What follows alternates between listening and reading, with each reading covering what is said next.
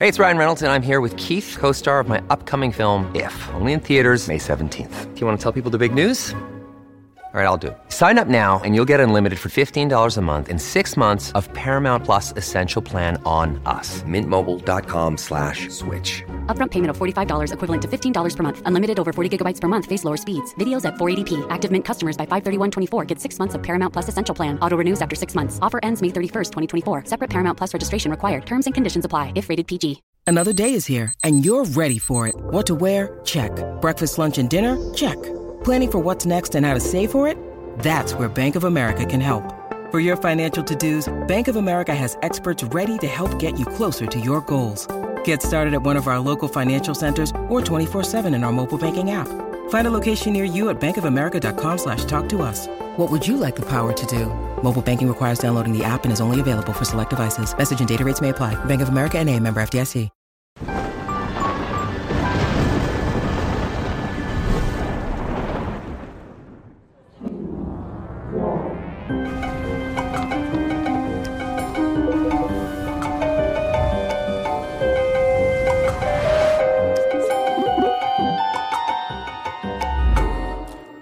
Salve, salve, amigos da ciência em todo o mundo! Muito boa noite, muito bem-vindos a mais um Ciência Sem Fim News, aquele programa onde a gente vai resumir aí, passar o que foi notícia durante a semana no mundo científico, basicamente é, no mundo da astronomia, da astronáutica, da cosmologia, astrofísica e coisas parecidas. Muito boa noite a todos, muito obrigado por estarem aí acompanhando. Hoje é sexta-feira, dia 23 de fevereiro de 2024, são 9h25. Deu uma atrasada, a gente está tendo uma reunião aqui muito importante para definir os futuros aí do Ciência Sem Fim. Então deu uma atrasada, peço muito desculpa. Estamos aqui falando direto da Zona Leste de São Paulo para todo o mundo, beleza? E é o seguinte, galera. Hoje, antes da gente começar aqui, tem muita coisa para falar, muita notícia interessante. É, vamos falar do módulo lunar, vamos, um monte de coisa. Aqui tem umas imagens até engraçadas que o pessoal fez aqui. Vamos conversar aí sobre isso porque é, é legal. Antes disso, recadinhos da paróquia. Hoje estamos com dois grandes patrocinadores aqui no Ciência Sem Fim. Um deles, Insider, aí ó. Insider, valeu, hein? Insider me mandou aí um pacotão novo de camisetas. Estou com a minha camiseta aqui, com a minha tech t-shirt. É o seguinte, galera. É o seguinte, você sabe que existem grandes personalidades, tipo Mark Zuckerberg, Steve Jobs, até a Mônica, né? Lembra da Mônica? Quem aí lia a Mônica, né? Que tinha o guarda-roupa da Mônica, né? Que a Mônica tá sempre com a mesma roupa. Isso aí tem um porquê, né? É muito mais fácil. Eu adoro esses exemplos que a Insider me manda, mas o exemplo que eu mais gosto de todos é do filme A Mosca. Se você não viu um clássico dos anos 80, A Mosca, onde o cara lá, que é o cientista que vai virar a mosca, quando ele leva a mulher lá na casa dele, ele abre o guarda-roupa assim e mostra que as roupas são todas iguais. Aí ela fala, ué, por quê? Para não perder tempo, eu sempre sei o que eu estou usando. Então, isso aí é insider. Tá, insider. Eu meto a mão ali no guarda-roupa, já cato minha insider ali, já coloco, já sei que ela vai se ajustar ao corpo e tudo mais. Então, é aquela escolha inteligente da insider. Já sabe Ciência do. Aliás, eu vou só fazer uma correção aqui, ó. Eu fiz a propaganda da Insider no Space Today outro dia e falei o cupom Ciência12. Eu vou falar aqui o Ciência12, que é o nosso aqui, mas tem o do Space também. que é muito, é muito cupom, cara. Acabei confundindo. Mas Ciência12, use o link que está aqui na descrição. Vai lá agora, se você não conhece Insider, Tech T-shirt, essa aqui que eu tô, que é a clássica da Insider. Tem a Performance T-shirt também. Ou seja, é, Insider, né? Tá aí com a gente o tempo todo, mais um ano, mais uma vez, mais um programa. Valeu, Insider, tamo junto demais. Um grande abraço, corram lá. E estamos aqui também para falar com vocês da Alura. Quem não conhece a Alura, né? A Alura, como eu falo sempre para vocês, programação não é mais coisa do futuro, é coisa do presente. Aprenda a programar. E o melhor lugar para você aprender a programar é na maior escola de tecnologia do Brasil, a Alura. Lá tem diversos cursos todos eles, boa parte deles voltados para a linha de programação, mas hoje eles têm vários outros cursos também para você se tornar um profissional cada dia, cada vez melhor. Então, use o nosso link aqui. 15% de desconto você vai garantir. E é o seguinte: você faz uma matrícula na Alura, uma matrícula e com aquela matrícula você consegue acessar todos os cursos, tá? Então, uma matrícula só dá acesso a todos os cursos da Lura e com o nosso cupom aqui, 15% de desconto. Link está aí na tela, o link está aí na descrição, QR Code está aí na tela para você. Então vá lá, aprenda a programar, cara, é muito importante. Nós vamos ter vários programas com a Lura aqui, vai ter um deles que vai ser muito legal, que vai ser sobre Python, vai ser um Ciência Responde Python. Então, para você aí que nunca viu programação, você vai achar sensacional, beleza? Então é isso de recados para todos vocês. Obrigado, Alura, obrigado, Insider, sempre com a gente aí acreditando na ciência, que é um negócio que a gente sabe que não é que não é fácil não, não é todo mundo que que gosta não. Outra coisa, ontem, né, teve uma pergunta, eu achei até estranho porque eu pensei que o cara tava, tava tendo informações aí, inside information que a gente chama. Perguntaram sobre o Ciência no Teatro, né? Teremos Ciência no Teatro. E o Ciência no Teatro esse ano vai ser uma turnê, hein? Então vocês se preparem aí, tá? Vamos começar com São Paulo, tem várias cidades aí que nós vamos rolar o Ciência no Teatro.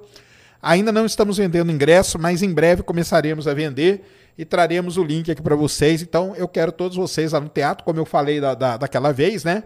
Nem que você vá lá para me xingar, tá valendo, não tem problema nenhum, tá? Então, aguardem isso aí. É isso de recado, Cris? Tem emblema não, né? Hoje não. Não, tem, não temos emblema, mas depois a gente faz um embleminha aí da, da... Aí, quem que é que faz o nosso emblema mesmo? Gi, né? Gil Galvão? Gil Galvão, faz um emblema aí, cara, da navezinha pousada de lado, porque nós vamos começar falando dela. É o seguinte, galera, então vamos começar aqui nossa rodada de notícias científicas. Ontem à noite, transmitimos aqui é, ontem à noite transmitimos aqui o pouso do lander Odisseus da Intuitive Machines. E aí, não sei se vocês vão lembrar, né? Deu aquele, deu aquele embrólio todo e tal. E aí, pousou, não pousou, pousou, não pousou. Mandou sinal, é, o sinal estava fraco e tudo mais. Muito bem. Vindo para cá, vindo para cá da minha casa aqui para o estúdio do Ciência Sem Fim, eu vim ouvindo a press conference, a conferência de imprensa que o pessoal da Intuitive Machines, junto com o pessoal da NASA, estava fazendo. E o lance é o seguinte: essa imagem aí, ó, coloca aí esse videozinho aí, Cris, pode colocar em tela, em tela toda aí, ó. Esse aí é o vídeo que vai mostrar para vocês o que aconteceu com a Intuitive Machines, ó. Esse aí é o CEO da empresa, tá? Ele tá com, com um, ele tá com, como que chama ali, um miniatura, né? Do módulo na mão e ele vai mostrar para vocês o que aconteceu. Então, olhe lá o que aconteceu com o módulo da Intuitive Machines. Na hora que ele pousou, ele simplesmente, ó, ó, ele tá mostrando, veio, veio descendo, veio descendo, pum, bateu, ó, ó. Procurou lugar para pousar, é aquele avoid hazard que chama, e ó o que aconteceu. Ah, pousou de lado, cara. Pousou de lado na lua. E aí, galera, vamos lá. É o seguinte. Quero saber de vocês aí, me digam. Isso é um pouso com sucesso ou não é um pouso com sucesso? Porque ele pousou de lado. E, e aí te, tem vários, vários e vários problemas com isso, tá? Primeiro problema: os painéis solares não estão funcionando direito, a antena não está apontada para a Terra, então ele não consegue mandar imagem. Então, assim, cara, é, é prim, primeiro, né? É a segunda missão que pousa de lado. A Slim japonesa pousou de lado. E agora essa aí pousou de lado também. Então, assim, é, o que está acontecendo, hein? O que está acontecendo não é fácil. Vocês vão falar assim, ah, mas na década de 60 sabiam pousar. Ah, volta ali, volta. Mais um. Isso, deixa aí. Coloca essa aí em tela cheia. E aí vocês vão falar assim: ah, mas na década de 60 eles sabiam pousar. Tem várias coisas para a gente conversar aqui. Primeira coisa que na década de 60, 70 não se pousava no polo sul da Lua. Pousar no polo sul da Lua tem uma dificuldade muito maior. Tem dificuldade de comunicação e tudo. Então, é, o que, que aconteceu com ela? A gente não sabe. Pode ter dado algum problema ali na comunicação e tal, e ela acabou tombando ali na Lua. Na, na, década de 60, a gente pousava em regiões muito mais tranquilas, nos mares lunares e naquela parte ali mais, mais equatorial da Lua. Ah, aí você pode falar assim, mas a Índia pousou. Muito bem, cara. Por isso que a Índia está despontando aí, ela vem, ela vem meio que comendo pelas beiradas, né? mas ela está se despontando aí como uma, uma grande de uma, de uma concorrente em tudo isso que nós estamos vivendo. E aí, um cara no Twitter fez essa imagem aí que vocês estão vendo. Olha isso que engraçado. Já que toda nave pousa de lado, esse aí, para quem não sabe, é o Starship, né? Starship lunar, que é a nave que vai levar o ser humano para a Lua. Se toda a nave está pousando de lado, por que não fazer Starship pousar de lado de uma vez? Porque aí tem uma vantagem, né? Olha só. Vamos pegar o Varginho aqui para mostrar, ó. Você vai pousar na Lua, né? Tá todo mundo aqui em pé. Pum. Se você já faz pousar de lado, ó, não tem o que acontecer com a nave, ó. Não tem como ela virar. Se você pousa assim, ela pode virar. Se você já pousa de lado, não tem problema. Então, o pessoal fez esse gráfico aí, que é muito engraçado, cara. Faz a Starship pousar de lado, cara. Tá resolvido todo o problema, né? Tá resolvido todo o problema. Então, a, a grande discussão, para mim, é a seguinte: isso é considerado um pouso com sucesso ou não? Porque ontem eu falei que era pouso com sucesso. Pousou com sucesso. Aí hoje vem falar que ela pousou de lado. Digam aí para mim nos comentários. Vocês acham que isso pode ser considerado um pouso com sucesso? Manda um joinha aí nos comentários, deixa eu ver. E manda um negativo assim, ó, para quem falar que acha que não é um pouso com sucesso, porque eles estão considerando pouso com sucesso, cara. Eles estão considerando pouso com sucesso, tá? É, eu, eu eu, sinceramente, eu acho que, que não é não, viu? Para mim, pousar tem que pousar direito, né? Pousar e pousar mesmo, sem, sem erro, né? Para mim é sucesso. O importante é pousar. É, tem uma coisa, né? Ela não se espatifou na Lua, tá? Ela não se espatifou.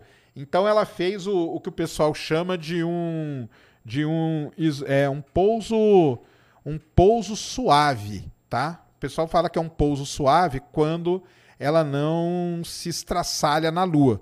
Que não foi o caso aí, ela não se estraçalhou. Deixa eu ver como que tá. Ih, a maior parte tá achando que não, ó. E é, eu também, cara, eu pra falar a verdade, eu não acho também não, cara. Para mim o sucesso é pousar, funcionar bonitinho. Por quê? Tem uma coisa, tem uma coisa, tá? Se for considerar isso, a União Soviética pousou com sucesso em Marte, mas o americano fala que não. Porque a, a União Soviética pousou duas sondas em Marte, que elas pousaram e funcionou segundos e depois parou de funcionar. Então, se for levar isso em consideração, a União Soviética pousou com sucesso em Marte também. Ué. Então aí é uma. É aquele negócio, né, cara? É aonde você coloca a sua régua. Aonde você coloca a sua régua. Né? Então esse aqui é o, o grande, o grande lance aí de tudo, de toda essa questão aí. Mas. É, é onde você coloca a sua régua, cara. Então, o americano é foda. O americano, no começo, ele considerava que chegar no espaço era 80 quilômetros, não era 100, entendeu? Por quê? Porque ele só conseguia chegar a 80. Então, fica isso aí. Mas então, essa é a situação. É, embora, né? Embora isso tenha acontecido, eles. Entra ali, Cris, que eles, manda, eles mandaram uma imagem muito legal, tá? Eles mandaram uma imagem muito legal, que é a imagem ali da, da, dela na, na lua lá. Quer ver? Não. Essa aí eu acho que não é imagem, não. Vai andando aí. Essa aí, ó. Aumenta essa imagem aí. É, ah, uma coisa que eu esqueci de até te falar ontem para vocês, né? É, essa, essa missão, esse lander, ele levou um negócio chamado Eagle Cam. A Eagle Cam era uma câmera que, antes dela pousar, ela ia ser cuspida ali da sonda, ia cair na lua e ia ficar filmando o pouso do nada. Isso aí não funcionou. Essa imagem aí é uma imagem real, feita pelo lander, pouco antes dele pousar. E essa imagem aí, ó, o lander tá, se não me engano, se não me engano, são, deixa eu ver aqui para não falar besteira, mas eu acho que são 10 quilômetros de eu acho que são 10 quilômetros de distância da Lua. Deixa eu ver aqui, ó. 10 ah, quilômetros de altura, tá? Essa imagem aí, ó, foi feita com o lander a 10 quilômetros de altura. E o que a gente está vendo ali embaixo é uma cratera muito famosa chamada cratera Schomburger, que fica ali, que tem 200 quilômetros de diâmetro, tá? Então, essa aí é considerada no momento a última imagem feita pelo Odisseus antes de pousar na Lua. É uma imagem feita aí a 10 quilômetros de altura quando ele estava descendo na no nosso satélite. Beleza? Então, é, vamos acompanhando, tá? A Intuitive Machine está mandando, ela está tentando se comunicar com a, com a missão. Aparentemente, não vai dar para ter muita comunicação, porque nesse pouso de lado, a antena principal dela ficou meio ali presa, sabe? Bateu ali no chão da Lua. Então ela não tá, porque a antena tem que ser apontada para a Terra. Pousar no Polo Sul da Lua, pessoal, tem vários problemas, principalmente comunicação. Por isso que a nave ela vem, antes dela pousar, ela faz um roll. Lembra ontem que eu falei, ó, tá fazendo o roll para pousar. Ela faz esse roll por quê? Porque imagina aqui, ó, que o braço do Varginho aqui, ó, são as antenas. E a Terra tá para lá. Ela tem que girar para a antena ficar apontando para a Terra. E aí parece que foi nesse momento de fazer esse roll aqui que aconteceu alguma coisa. E aí ele pousou assim. Aí a antena, ó, tá apontada para baixo. Entendeu? Né, Varginho? Complicado, né, cara? Muito complicado. Entenderam o que está acontecendo então com a Intuitive Machines? É um problema muito sério, né? Porque nesse, nesses últimos meses aí nós tivemos, ó, vamos lá. A Peregrine, que nem chegou aí para a Lua, porque ela deu aquele vazamento, eles fizeram ela queimar na atmosfera da Terra. Tivemos a Slim japonesa, que foi pousar na Lua, pousou de lado. Tivemos agora o Odisseus, que pousou de lado também. Nessa brincadeira toda, a única que conseguiu pousar com sucesso no Polo Sul lunar é a Índia. É a Índia. Não é à toa que os indianos estão aí. Na minha concepção, nós temos China e Estados Unidos ali num primeiro patamar brigando, Rússia, que a gente nunca pode deixar de lado, e correndo, comendo pelas beiradas aqui, nós temos a nossa querida Índia, mas é a única que conseguiu pousar no Polo Sul da Lua por enquanto. Show de bola, isso aí? Vamos continuar acompanhando então a Intuitive Machines é, e ver aí o que, que ela nos manda de resultado. Show? Então, isso aí. Alguma questão sobre isso aí? Nós somos para a Lua. Aliás, esse negócio de ir para a Lua, galera, deixa eu explicar um negócio para vocês. Ah, Sérgio, mas na época não tinha computador. Foda-se. Na época, galera, o negócio era o seguinte: nós vamos para a Lua. Eu não quero saber se tem tecnologia, eu não quero saber se tem computador, se é calculadora, eu não quero saber. Foi despejado dinheiro infinito para ir para a Lua. Por quê? O medo tomava conta. Os deputados, o, o governo, ele usou o medo para convencer a população a deixar a NASA enfiar grana infinita naquilo ali. Qual que era o medo? Você não quer ir para a Lua, não? Soviético vai pousar na Lua. Depois que ele pousar na Lua, sabe o que ele vai fazer? Ele vai vir aqui na sua casa te pegar. E era isso, era o medo. Então, é o seguinte, cara. Ah, não tinha calculadora, não tinha computador, não tinha. Não tem problema. Eu já vi duas palestras do Buzz Aldrin, cara. Eu já vi duas palestras do Buzz Aldrin. Que ele fala o seguinte: ele assinou um papel. Ele assinou um papel que dizia: você tem 95% de chance de morrer. E ele assinou o papel. E aí sempre o pessoal pergunta para ele: "E aí, você assinaria novamente?" Sim, assinaria novamente, entendeu? Então, era uma outra visão. Não importa ah, mas era uma lata. Ah, mas não tinha calculadora. Ah, mas não tinha computador. Ah, mas era tudo precário. Não importa. Era ir para a Lua. Era ir e ganhar a tal da corrida espacial. Era isso, tá bom? Era isso. Beleza? Esse que era o, o, o, o grande, o grande ponto naquela época lá. Egmar, do Politica, Politicast. Quais desafios para evitar esses incidentes nas últimas sondas? Ainda há como salvar a missão? Bem, essa missão aí eu acho que não tem como salvar, cara, porque não tem como desvirar a sonda, tá? Isso não tem. Agora, como fazer para evitar? Testando. Ah, e uma outra coisa sobre a década de 60 também. Todo mundo fala assim: ah, e tudo dava certo. Não era tudo que dava certo, não. A União Soviética mandou várias missões Luna para a Lua, pouquíssimas deram certo. Os Estados Unidos mandou várias missões Ranger e Surveyor para a Lua, que muitas deram errado também que eram essas missões que nós estamos. É o, o, paralelo é isso, tá? O que as missões Surveyor, Luna e Ranger é o que a gente está acompanhando agora. Foi mandado para testar pousar na Lua. Então, assim, o que, o que fazer para evitar? É aprender. Como que você vai aprender? Mandando e testando e vendo. A, aquela ideia lá de mandar o Starship de lado é uma boa? É uma boa, cara. Talvez tenha algum problema ali que eles têm que resolver. Ou copia da Índia, né, cara? Vai lá e vê com os engenheiros indianos o que, que eles fizeram para o negócio funcionar direito. Entendeu? Então é, é assim. The space is hard. Tá bom?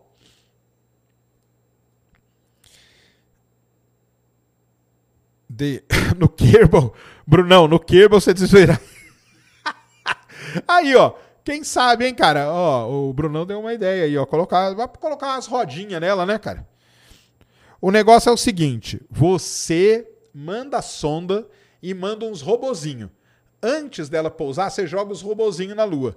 E aí depois você pousa. Se ela pousar de lado, o robozinho vai lá e desvira ela. Tá aí, ó. Agora tem um negócio, tá? Talvez o pouso humano talvez o pouso humano não seja tanto problema assim. Por quê? Porque tem o ser humano, né, cara? E aí o ser humano na hora ele pode corrigir as coisas. Lembrando que no pouso do Neil Armstrong, né, ele corrigiu várias coisas ali, ele tomou conta do, do, do, da situação e fez a correção que era necessária. Então, assim, eu acho que para o para o pouso humano, isso não será muito problema. Posso estar enganado, tá? É, manda os robôs antes, né, Brunão? Não, manda com a sonda. Então a sonda vem vindo assim, ó. Imagina o Varginho aqui, ó. O Varginho tá vindo, né? Vai descendo. Aí ele gospe aqui uns robôs, ó. Puf, puf, e já deixa lá. Se ele pousar de lado, os robozinhos vão lá e viram ele, ó. Entendeu? Fica assim, ó. O Adobe Photoshop. Adobe Photoshop. Adobe Photoshop. Adobe Photoshop é boa. Salve, Sérgio. Estou assistindo Ciência News com minha mãe. Manda um abraço para dona Maria Mendonça. Somos muito fãs. Um salve aí, dona Maria Mendonça. É nós, estamos junto demais, viu? Obrigado aí. Então, galera, é isso, tá? Sobre o, o pouso na Lua, é isso que eu queria falar, tá bom? É, vamos ver aí o que, que acontece e vamos ver o que, que o pessoal corrige aí as coisas, tá? Varginho, Varginho é, o Brunão, o Varginho é meu cobaia aqui, ó. Ele fica aqui do lado, ele não reclama de nada, ó. Bonitinho aqui, ó. Tá bom? Bonitinho aqui. Muito bem. É. Então vamos para a próxima aí. Vamos falar agora do objeto mais brilhante do universo, galera. É aquele site, isso, esse site aí. Então isso aí é uma, uma notícia de segunda-feira. Eu fiz vídeo lá no Space Today, tá? Mas eu vou trazer aqui para vocês. É... Os astrônomos descobriram, olha, olha, presta atenção no que eu vou falar. O objeto mais brilhante do universo é um buraco negro. Ué, como que pode um buraco negro, que é um negócio que não emite luz, ser o objeto mais brilhante do universo? Porque esse é um buraco negro muito específico. Ele é um buraco negro chamado quasar. O que, que é quasar? Muita gente confunde um quasar com um pulsar, tá? Então vamos lá. Quasar é um buraco negro muito grande, supermassivo, que a gente chama, que fica localizado no centro de galáxias específicas e se alimenta muito. Ele come muita poeira e muito gás. Só para vocês terem uma ideia, a taxa de alimentação do buraco negro da Via Láctea é ele come uma massa solar a cada 10 mil anos. Mais ou menos é essa que é a taxa de alimentação do nosso buraco negro aqui da Via Láctea. Esse buraco negro que foi descoberto aqui, esse quasar, ele come 413 sóis por ano. 413 vezes a massa do Sol por ano. Se você fizer a conta, isso dá aproximadamente um Sol por dia. Se você considerar que o ano tem 365 dias, 413 dá um pouquinho mais de um Sol por dia. Isso é muita matéria. E o que, que acontece? À medida que essa matéria vem caindo no buraco negro, é muita matéria que está caindo. Parte dela se acumula num lugar que a gente chama disco de acreção. Esse disco de acreção faz com que a matéria comece a girar muito rápido, aquecer muito, e nesse processo ela emite muito, muita energia. E nesse processo de emitir energia é que esse quasar aí então foi descoberto como sendo o buraco, o objeto mais brilhante do universo. O brilho dele, 500 trilhões de vezes o brilho do Sol. 500 trilhões de vezes o brilho do Sol, tá? Esse é o brilho desse objeto. Ele está localizado aí aproximadamente 12 bilhões de anos-luz de distância da Terra, numa outra galáxia, logicamente.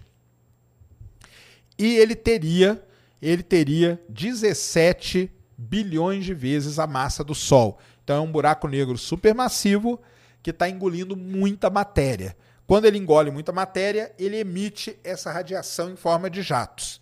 E aí, esse objeto chamado quasar, ele faz parte de um, de um grupo de objetos que a gente chama de AGN, que é núcleo ativo de galáxia. E os AGNs eles são, preste atenção, hein? Quasar, Blazar, radiogaláxia, galáxias do tipo Safer e mais um monte de outros nomes que são dados a esses objetos. Como que eu sei a diferença de um para o outro? A diferença está em como o jato está apontado para você. Então, ó meu, meu dedo aqui, ó. Tá apontado direto para vocês, não tá? Quem vê isso aqui, ó, isso aqui você está vendo um blazar, tá? Isso aqui, ó, você está vendo um blazar, tá? Ó, tô apontado direto para você aqui. Se eu estiver apontado aqui, ó, de lado assim, isso aqui é o quê? Isso é um quasar. Você está vendo o jato vindo aqui. Então, o quasar ele não aponta o jato direto para gente. Tá? O quasar aponta o jato aqui. Qualquer coisa aqui no meio seria uma galáxia do tipo Safer. E as radiogaláxias são as galáxias que emitem ondas de rádio. Beleza? Ah, é só isso, Sérgio? Não é só isso, tá? Isso é uma maneira simples de falar porque tem várias outras diferenças na parte espectral. Beleza? Mas são quasars, são objetos que estão muito distantes e que são muito ativos, engolem muita matéria. E aí, para a gente terminar isso aqui, tem duas coisas para falar. Isso aqui foi descoberto usando o VLT, que é o Very Large Telescope, que fica no ESO, no Chile. É um telescópio que tem ali seus 8, 8, 8 metros, 8,4 metros de diâmetro e no ESO do Chile, eles estão construindo o quê? Eles estão construindo o ELT, que é o Extremely Large Telescope. Esse Extremely Large Telescope vai ter 39 metros de diâmetro. Então você já imaginou o tamanho, a quantidade de coisa que esse novo telescópio vai poder descobrir? Vai ter coisa pra caramba, né? Coisa pra caramba. Então, é, isso aí tomou conta aí, bom das notícias aí durante a semana, que é o objeto considerado agora o objeto mais brilhante do universo. Um objeto aí que é um, que é um buraco negro, né? Isso aí é muito legal, né? Porque é um negócio meio contraintuitivo, né? Você fala assim, pô, como que o universo, o objeto mais brilhante do universo é um objeto que não emite luz mas ele em si não emite, né? O que emite é o disco de acreção que está ao seu redor. Beleza? Entenderam?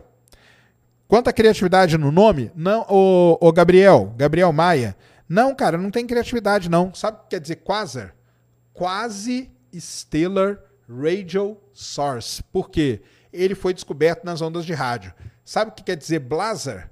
Blazar é, é B Lacertae Galaxy. É um tipo de galáxia, tá? É um tipo de galáxia. Que aí quando você junta as coisas, vira, vira Blazar, tá bom? Por que o centro do buraco negro não brilha como uma estrela? Porque no centro do buraco negro nós temos o que a gente chama de singularidade. Singularidade. Tá? E a singularidade aí ela não emite, porque aí tudo é engolido ali. Brunão, Bruno Silva, top superchat da noite, mandou cinquentão aqui. A singularidade que deu causa a tudo que existe no universo pode possuir consciência? Consciência, cara? Não, acho que não, né? Acho que não. Uni... Existe, eu acho que é um livro, né, que chama Universo Consciente, tá? Que tem um pessoal que tenta buscar uma consciência no universo. Eu acho que não, tá? Não tem isso aí não, beleza?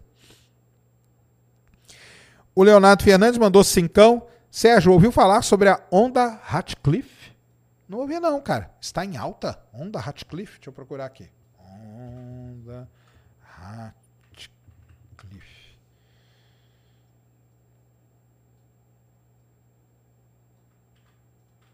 Ah, é a onda da, da Via Láctea, né? É a onda da Via Láctea? Tá? Eu não tinha nem separado isso aqui para falar, não, mas eu posso falar. É a onda da Via Láctea, tá? Maria Jesus mandou 2 euros. Obrigado aí. Sérgio, calcei Não, não sou calcei. muito longe, viu? Muito longe mesmo. Muito longe mesmo. É... Como você acha que é o interior da Lua? O interior da Lua, a gente sabe como que ele é bem, tá? O interior da Lua, ele é dividido em camadas, tá? Ele tem a Lua tem um manto muito grande e tudo mais, tá? Então não tem problema não. Quem chegará lá primeiro? Aí, cara, essa é a pergunta de um milhão de dólares, cara. Estados Unidos, Rússia, China ou Índia? Bem, vamos lá. De acordo com o planejamento atual, quem chegará lá primeiro? De acordo com o planejamento atual, quem chegará lá primeiro é os Estados Unidos, tá? E aí, vou fazer aqui um jabazinho vou fazer um jabazinho aqui do Space Day Plus. Eu soltei antes de ontem uma apresentação, tá? Eu recebi aí, tive acesso a uma apresentação do plano da China. A China tem um plano. E eu peguei essa apresentação e coloquei lá para todo mundo é, assistir. Então, você faz o seguinte, entre aí em specialdayplus.com.br barra assine Deixa eu pegar aqui, ó, que eu vou mandar aqui pro Cris, ele joga aí no, na descrição também, pessoal. Preciso ganhar uns inscritos. E aqui, ó, barra premium, na verdade. E aí vocês assinem lá o Space Day Plus. Beleza? Porque lá tem uma apresentação onde eu falo todo o plano a, atual da China. Só que, de acordo com o plano, os Estados Unidos chega primeiro. Se isso vai acontecer, aí são outros 500, cara. Aí, ó, joguei aí, você joga lá. Assina então, porque tá só para quem é membro premium, R$ reais por mês. Tô esperando vocês lá agora, beleza? Ser, Osni Amaral, certo? Tive o prazer de falar com você em Brasília essa semana, no Confeia. Opa! Um salve aí, Osni. Tudo bom, cara? Como foi o resto do encontro? Espero que tenha sido bom, viu, cara? Grande abraço aí. Órbita do Universo mandou cincão. Fala, Serjão. É o Robson do Órbita do Universo. O eclipse lá em Dallas vai dar certo em abril? Vai dar certo em abril. Quando voltar, já vamos para Atacama com a gente. ah, o órbita do universo, galera. Ele tá ele tá fazendo uma excursão, tá? Então sigam aí no Instagram, órbita do universo. Ele junto com a junto com a menina lá com a Amanda, né? Junto com a Amanda, eles estão fazendo uma excursão para o Atacama, tá? Vamos ver, cara. Vamos ver. Beleza? Um salve aí, órbita do universo. Tamo junto. E o Rafael Monteiro mandou cincão. Sou assinante do Space Day Plus. Comprei naquela promoção 19. Boa, garoto. Ano que vem? Esse ano, né? Quem sabe aí rola no, na Black Friday. E aí, deixa aí o seu, seu depoimento para nós, Rafael. Você gosta do Space Day Plus? Outro Rafael, Rafael de Almeida. Ah, que engraçado. Dois Rafael e dois escritos do mesmo jeito, com PH. Mandou cincão também. Um abraço, Beraba. Opa, um só para Beraba. O papo de astronomia é sempre muito fascinante, sempre é muito fascinante, cara, né? São coisas assim realmente incríveis, tá? É, o Rodrigo Abraão Neiva mandou cincão. Sou a Melissa. Mas você tá como o Rodrigo, né, Melissa? Tudo bem. E tenho 10 anos. Opa, fiquei sua fã. Buraco negro é o que existe na cabeça do terraplanista? Você não pode ter 10 anos não pra falar essas coisas. Deve ser. Mas, não sei. Eu, ó, eu, eu não gosto de falar atacar ninguém, viu? Eu sou, eu sou de uma outra, de uma outra linha aí de pensamento, tá, galera? Hum... É isso então. Não, Lisandro. Muito, muito pelo contrário, cara. O Lisandro escreveu aqui, ó. Como ganhar dinheiro com astronomia? Quem dera, cara. Quem dera, tá? A galera que, que, que, contribui lá, que paga 29 por mês, eu não consigo pagar nem a plataforma com isso, tá? Pra você ter uma ideia, tá bom? Então, não, tô muito longe disso. Muito longe mesmo. É, beleza? Então tá bom. Então tá aí, o objeto mais brilhante do universo foi destaque essa semana. Outra coisa que saiu hoje, fiz vídeo também no Space Today, Coloca aí, Cris, que é do James Webb. O James Webb conseguiu, pessoal, depois de 37 anos, que é essa aí, isso aí. Depois de 37 anos, o James Webb conseguiu encontrar a estrela de nêutrons, a estrela de nêutrons da supernova 1987A.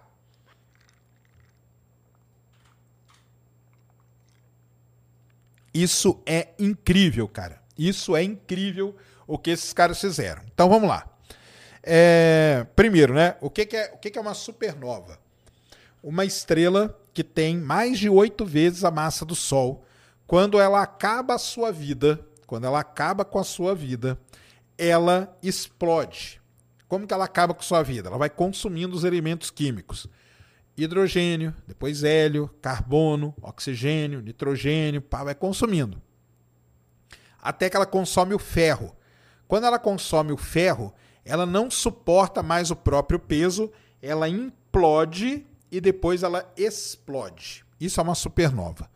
O Sol vai virar uma supernova? Não vai. Por quê? Porque o Sol não tem massa suficiente para virar uma supernova. Precisa ter, no mínimo, oito vezes a massa do Sol. Beleza?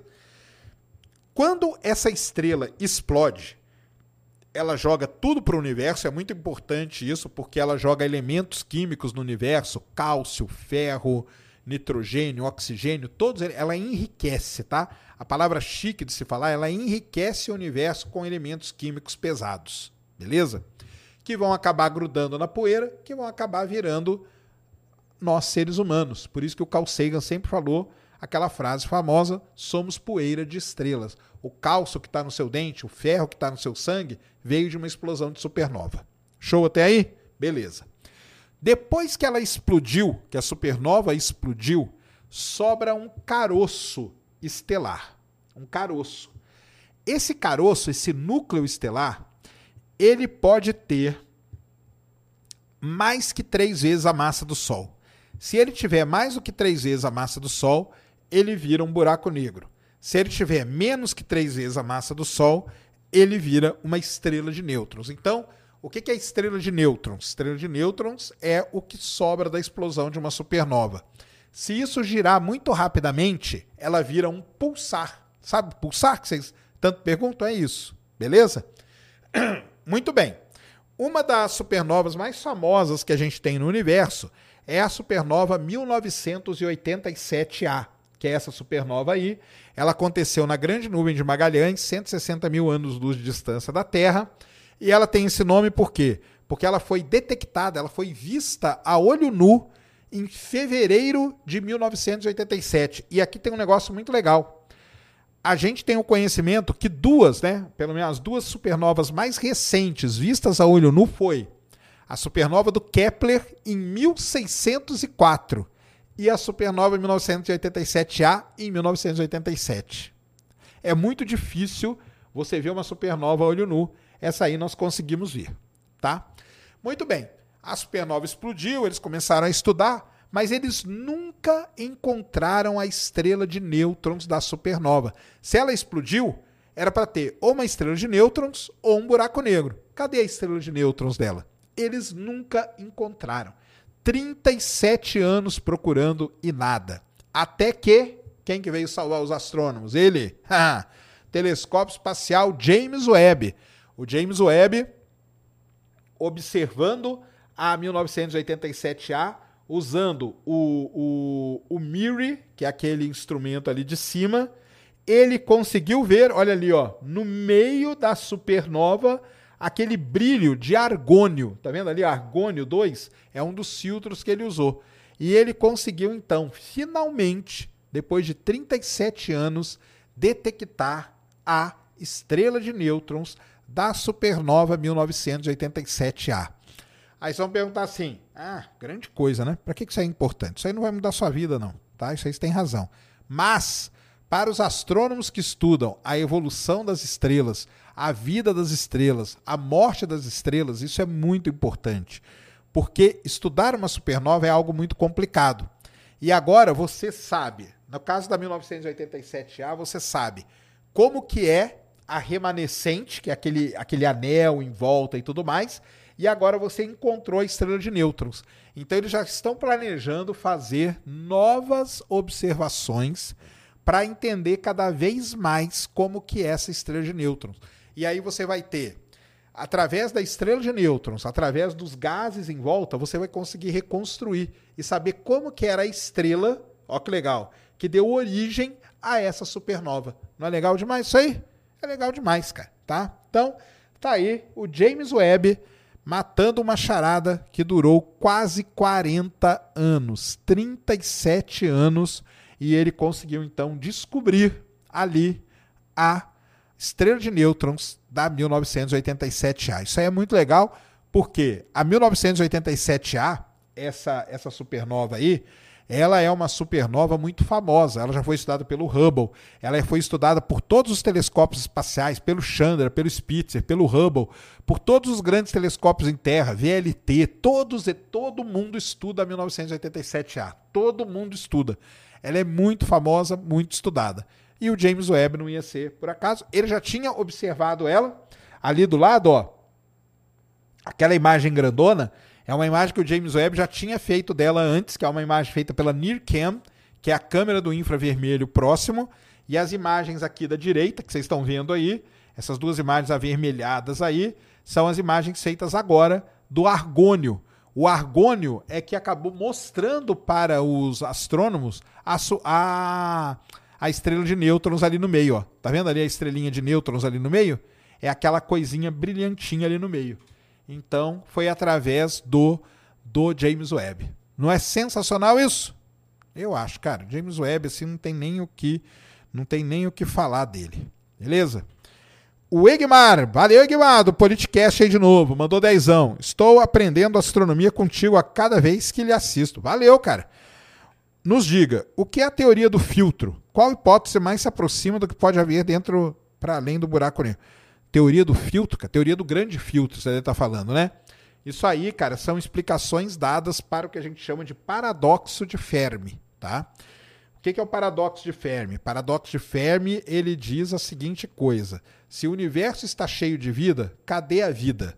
E aí uma das hipóteses que bolaram são as hipóteses dos grandes filtros. Existem grandes filtros que acabam impedindo com que a vida progrida no universo e por isso que a gente não encontra vida nenhuma. Tá bom? Qual a hipótese mais se aproxima do que pode haver dentro de um buraco negro? Singularidade, cara. Isso aí. Singularidade que deve existir lá dentro, tá bom? O que é a singularidade? Aí é outros 500, tá? O que, que acontece na singularidade? Talvez tenha até ali a biblioteca do Christopher Nolan, do Interestelar, tá? Matheus Santos mandou cincão. Serjão, boa noite. Uma supernova, ao jogar elementos ao espaço, pode ajudar a formar vida? Isso mesmo. Matheus, uma, uma excelente pergunta sua, cara. Supernova, o, o ratão, né? O ratão, o rato borrachudo, ele não tem aquele quadro que é da destruição leva à criação, um negócio assim? Isso é uma supernova. A supernova que representa, olha que legal, hein? presta atenção filosoficamente no que eu vou falar para vocês. Coitado. Imagina os caras que estudam filosofia vendo falar isso.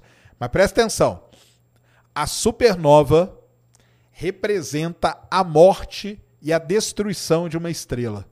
Mas ao mesmo tempo, por conta da onda de é a onda de choque da supernova que agita a nuvem de gás molecular e faz com que ela comece a aglomerar para formar uma nova estrela. Então a supernova é o fim, a explosão e a destruição de uma estrela, mas ela é responsável pelo nascimento de outras estrelas e pelo surgimento da vida.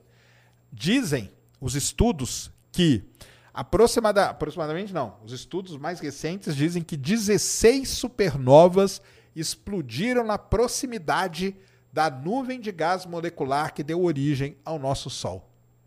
Olha aí que legal. Então não é uma única onda de choque que passa, são várias ondas de choque que agitaram aquilo ali. Beleza, Matheus? Mas é exatamente isso, cara. A supernova é que leva da destruição à vida. Doideira, né? Filosófico, não é não? Filosófico demais, não é? Fala aí. A destruição leva à criação. Isso tem no Dragon Ball, é isso aí. Dragon Ball deve ter uns negócios de supernova. Ah, esses animes aí, eles adoram essas coisas de supernova, cara. O início, o fim e o meio. Boa, Brunão. É isso aí mesmo, cara. É isso aí. O início, o fim e o meio. O início, o fim e o meio. O Enquema virou membro aqui, ó. Ah, eu esqueci de falar, galera. Nós temos aqui o nosso clube de membros, que é o Ciência Secreta, tá? É que a gente não preenche nada lá. Então, quem está virando membro aí, eu só agradeço. Muito obrigado. Valeu demais. Nós vamos colocar material lá. Mas, infelizmente, não estamos colocando. Mas calma, calma. É, o, o Cris, ó, antigamente, a gente fazia, antes do, antes do Ciência Sem Fim, a gente fazia umas lives aqui na plataforma NV99, quem era membro da plataforma. O Cris pegou aquilo lá e jogou tudo para quem é membro hoje. Então, quer ver uns bastidores ali? Tá ali. Quem sabe, hein? Eu podia fazer isso, né, cara? Abrir uma livezinha de membro aí enquanto a gente fica aqui batendo papo. Paulo César mandou 27,90. Sérgio, nunca entendi uma coisa. Se elétrons, nêutrons, quarks, etc., são invisíveis, como os cientistas enxergam e estudam essas partículas? Então vamos lá, cara. Como que eles estudam essas partículas? Eles vão num grande acelerador. Aliás, ó, buraco negro, isso aqui tudo, isso aqui são grandes aceleradores de partículas do universo, tá? Uma outra analogia que você pode fazer. Muito bem. Você vai num grande acelerador de partículas, o LHC, por exemplo. Você vai lá e colide, o LHC colide o quê? Próton? Acho que é próton que ele colide. Quando você, você acelera, primeiro você acelera a partícula, faz ela ganhar muita energia. E depois você bate uma partícula na outra. Quando uma partícula bate na outra, aquilo ali joga uma chuva de novas partículas. E aí você não enxerga, cara. Pre Tomem cuidado com as palavras, você detecta elas. É assim que acontece. Você detecta. Você colocou aqui, né? Você colocou enxergam entre aspas, está certinho. Eles detectam dessa maneira. Uma analogia muito legal, quem faz é o grande Marcelo Glazer, tá, cara? Ele fala o seguinte: imagina que você quer estudar o que, que tem dentro de uma laranja, tá? Então você pega uma laranja e joga na parede com uma força. Pum! Ela vai bater ali e vai arrancar a casca dela. Aí você pega uma outra e joga com um pouquinho mais de força. Na hora que ela bater ali, vai arrancar a casca e um gomo da laranja. Você pega e joga com mais força ainda. Vai arrancar a casca, o gomo e, o, e a semente. Você pega e joga com mais força ainda. Aí você vai entrar dentro da semente da laranja. Mais ou menos é isso que acontece no acelerador de partículas. Beleza? Deixa eu ver aqui quem mais. Aqui do Jaime, né? Jaime Eduardo mandou dezão. Sérgio, imagina que a Terra fosse ejetada e se tornasse um planeta errante, órfão. O que aconteceria num primeiro momento, na sua opinião? E o quanto qualquer tipo de vida posteriormente? Cara, num primeiro momento ia ser muito complicado, porque a gente ia perder o nosso equilíbrio, a gente não ia ter estação do ano, a gente não ia ter maré, isso aí ia causar um problemaço com o planeta. Segundo problema, muito provavelmente, se a Terra ficasse longe do Sol, ela iria congelar. E nisso aí, o, o Jaime, tem uma, uma teoria muito legal que eu vou falar para vocês.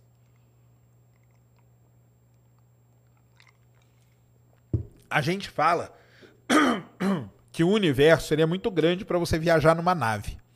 Só que existe uma ideia que é a seguinte: imagina que uma. Presta atenção, hein? Vamos lá. Imagina que uma civilização detecta um planeta errante desse, um planeta órfão. E ela pega, captura esse, entra, entra nesse planeta, pousa ali nele. Quando esse planeta se afastar da estrela, ele vai congelar, vai ficar muito frio. Aquela civilização vai como se ela estivesse hibernando, como se fosse em sono criogênico. Tá? Quando ela passar perto de uma outra estrela, ela acordaria, porque aquele objeto ficaria mais quente. Então, existe uma galera que defende que os planetas órfãos seriam uma maneira de civilizações viajarem pelo universo. Doideira, né? Mas existe essa ideia aí. Então, cara, aconteceria esses problemas aí, tá, o, o Jaime? E eu vi que você mandou outra aqui.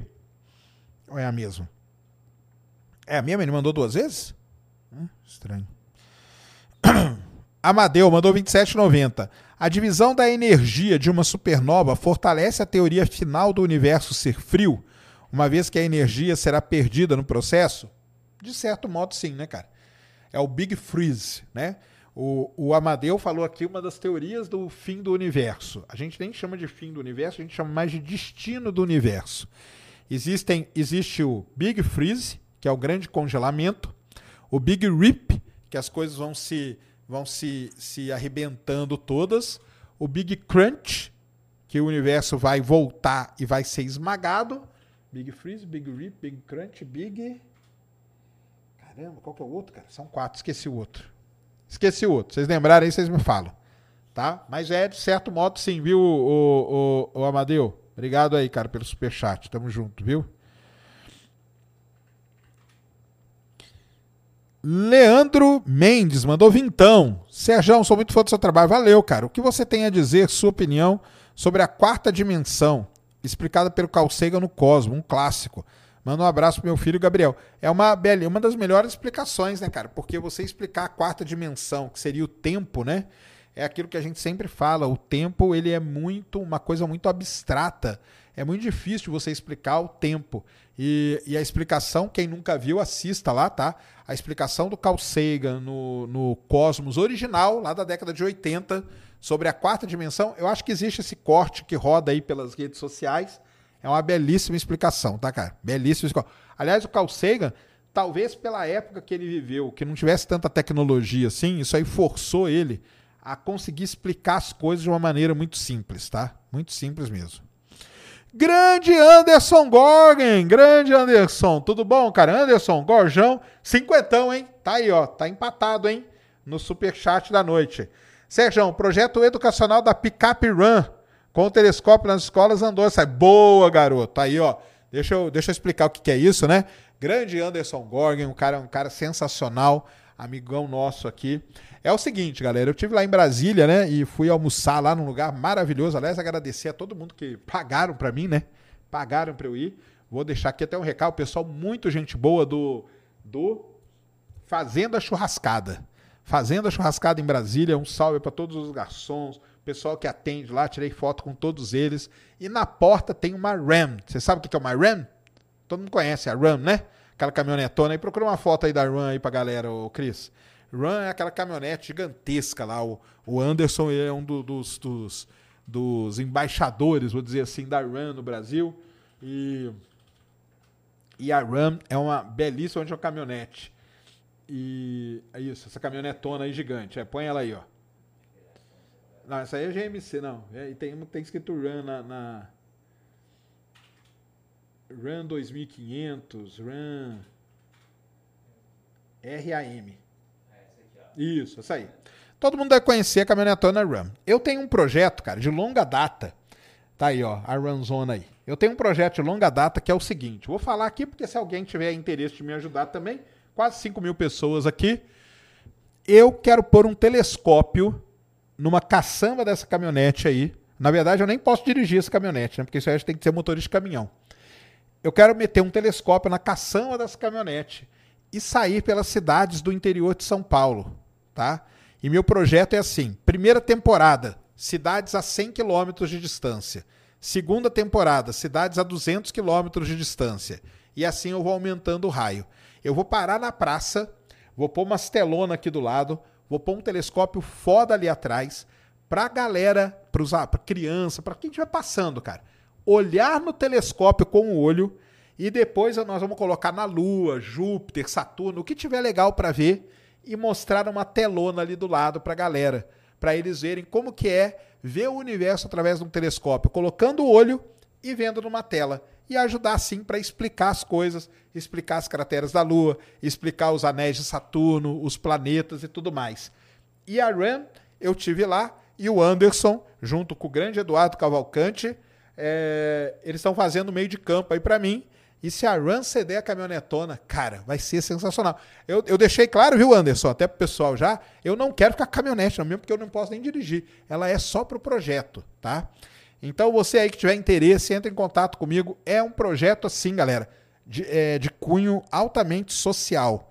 Tá? Porque eu quero ir antes, de tarde, na, na cidade, dar palestra numa escola municipal e depois de noite na praça ali. É uma coisa para ficar entre 8 e 10 horas da noite, depois voltar.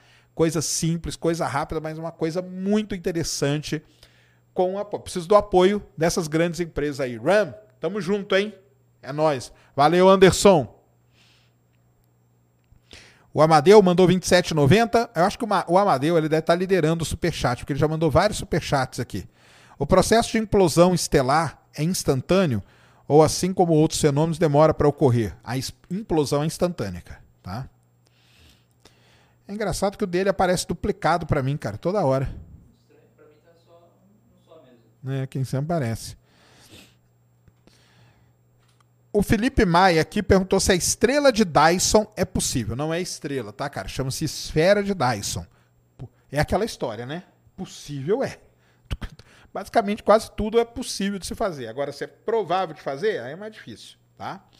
Mas, para quem não sabe o que é a esfera de Dyson, o Freeman Dyson, um físico lá da década de 60, ele bolou uma ideia de como a gente virar uma civilização do tipo 2 que é a civilização de Kardashev tipo 2, é a civilização que, que consome toda a energia da sua estrela. E a maneira disso acontecer é através de uma esfera de Dyson, que são placas que você consegue capturar a energia da estrela, transportar a energia para a sua, a su, o seu planeta e assim você viver. Beleza? Show de projeto. Cara, o projeto ele é sensacional, cara. Tá? O projeto é sensacional. Eu até hoje só recebi não. Eu entendo o não, porque o apelo comercial dele é praticamente nulo, tá? Mas tem um apelo social muito importante, tá? Vicente Sanches mandou cincão. O que acha do futuro da engenharia no país? Acha que está saturado? Falta. cara, ô, Vicente, excelente pergunta, cara. Eu tive em Brasília agora. Que dia que foi? Quarta, né? Foi. Quarta? Não, terça terça. Terça-feira eu tive em Brasília, no Confeia. Eu fui lá na posta do Confeia. Um salve para o Vinícius Marquese, novo presidente do Confeia. E uma das coisas que eu conversei lá com eles é o seguinte: Ô Vicente, presta atenção no que eu vou falar. Até. Prestem atenção, isso aqui são dados, hein? Dados. Estatística, não tirei do cotovelo, não. Até 2025, o Brasil terá um déficit de 530 mil engenheiros e profissionais da área de tecnologia. Então, não está nada saturado, muito pelo contrário, cara. Está faltando engenheiro. O grande, qual é o grande drama hoje do Vinícius e da galera dos CREAS e da galera do Confeia? É manter, é trazer alunos para engenharia e fazer com que esse pessoal, ao entrar no curso de engenharia, faça o curso de engenharia até o final e se forme, não tenha evasão. Então, esse é um grande drama. Nós temos um déficit gigantesco. E isso é problemático para o país. Por quê? Um país que não tem tecnologia não vai para frente, não anda, entendeu? Então, nós tivemos lá, eu fiz um podcast com a galera, com o Vinícius, com o Eduardo Cavalcante, estava participando comigo. Eu conversei com eles lá bastante, foi um, um dia muito produtivo nesse ponto. E de no... ontem, né, aí quarta-feira, o, o Vinícius Marques tomou posse como presidente do Confeia. Então, é, é uma coisa séria se pensar. Beleza? Valeu aí, Vicente, pela pergunta. Ih, caramba. Qual que é a próxima aqui? Ah, tá. O Gilmar Ortiz mandou dezão. Parabéns pelo trabalho e saudações alvinegras. Alvi... Depende se é alvinegro, é Corinthians, Corinthians? Então saudações. Poderia explicar o buraco de minhoca? Poderia. Buraco de minhoca, cara. Buraco de minhoca é um nome popular de algo que é chamado de ponte de Einstein-Rosen, que foram os dois pesquisadores que imaginaram isso. O que, que seria isso? É a ligação, buraco de minhoca nada mais é do que a ligação entre dois buracos negros. É simplesmente isso. Teoricamente, resolvendo a matemática dele, ele existe. Na prática, observar e experimentalmente, não conseguimos ter um buraco de minhoca ainda. E o grande Egmar. Egmar também, por tanto superchat que está mandando aqui, daqui a pouco ele bate aí.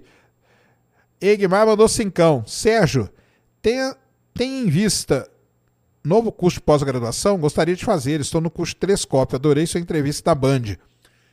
Temos, tá? Provavelmente em menos de um mês estaremos lançando uma próxima turma do curso do, do da pós-graduação do Space Today, tá? Nós estamos nós estamos na terceira turma já, tá bom?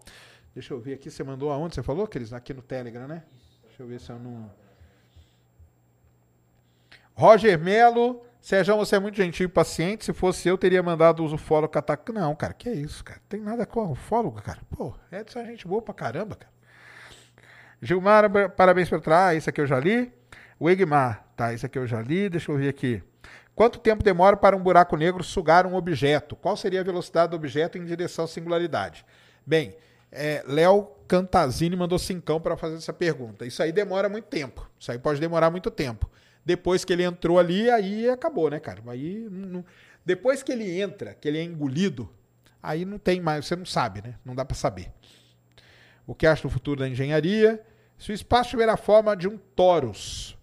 Como assim, Thiago Reis? Eu não entendi. Pode ser que tenha, cara. Aliás, pode ser não, né? Ele pelas medidas que a gente faz hoje, ele não tem não a forma de um torus, tá? O universo é o que a gente diz plano. Hum, existe alguma teoria que defende a chegada de um segundo sol? KCL e Nando Rei can cantaram uma música sobre boa, né, cara? Ainda bem que eles cantaram uma música, né? Eles não não tem nada de segundo sol, tá? Nada disso. Esquece isso. Vocês, tá, veem muito filme, ou, ouvem muita música, cara. Luiz Gonçalves mandou 5 euros. Se a sonda DART desviou o asteroide da sua órbita, será que o asteroide que bateu na Terra não mexeu na sua órbita? Como assim? Ah, não, não mexeu. Porque ele, ele era grande, mas ele não era a ponto de destruir a Terra, tá, cara? Anderson, já, já falei dele. Deixa eu ver aqui quem mais chegou. O Luiz Bergo mandou cincão. Um grande problema é que as empresas querem contratar engenheiros como analistas e PJ. Depois não entendem porque não atraem estudantes. Exatamente. Então, é tudo isso, tá, o Luiz Birgo, é o que o é o que a galera do Confeia é, vai trabalhar aí nessa gestão, tá bom? Isso foi conversado com eles lá. E outra, tá? Pra você que é, você que é engenheiro, presta atenção aí, ó. Você que é engenheiro, de qualquer tipo de engenharia, engenharia geológica, engenharia de minas, engenharia aeroespacial, mecânica, mecatrônica, elétrica, eletrônica, todos que você imaginar, produção, alimentos, química. O Vinícius Marquesi, presidente atual do Confeia, vai vir aqui no Ciência Sem Fim para a gente conversar bastante sobre isso. Então, você que é engenheiro, fique ligado aqui, tá? Fique ligado aqui e traga sua pergunta. Aí é para você perguntar mesmo para ele, cara. Você que é engenheiro, eu vou estar tá aqui com o cara do Confeia. E aí você pergunta para ele. Tá bom? É isso? Muito bem, aproveitando aqui esse momento para falar dos nossos patrocinadores, né? Então, quem está aqui hoje com a gente, Insider Store. Galera, Insider aqui, ó, mandou um pacotão novo de roupa. Vai lá agora. Link está aí na descrição, QR Code está na tela. Ciência 12, 12% de desconto na Insider. Insider é aquele lance, cara. É, é, o lance que eu falo, eu gosto de falar do, do exemplo da mosca, né? é aquela, ou da turma da Mônica, né? Que é mais, mais legal, né? Da Mônica, né? A Mônica, o guarda-roupa dela não é tudo a mesma roupa? Então, por quê? Facilidade. Isso aí é, é, é sinônimo de inteligência, você se vestir inteligente.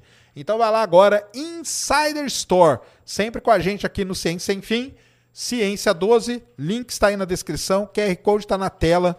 Vai lá agora. Se você não conhece, Tech T-shirt, essa aqui que eu tô, Performance T-shirt também. Olha lá, ó. Coloca aí, Cris, o guarda-roupa da Mônica, ó. O pessoal fica falando que eu fico inventando as coisas, cara.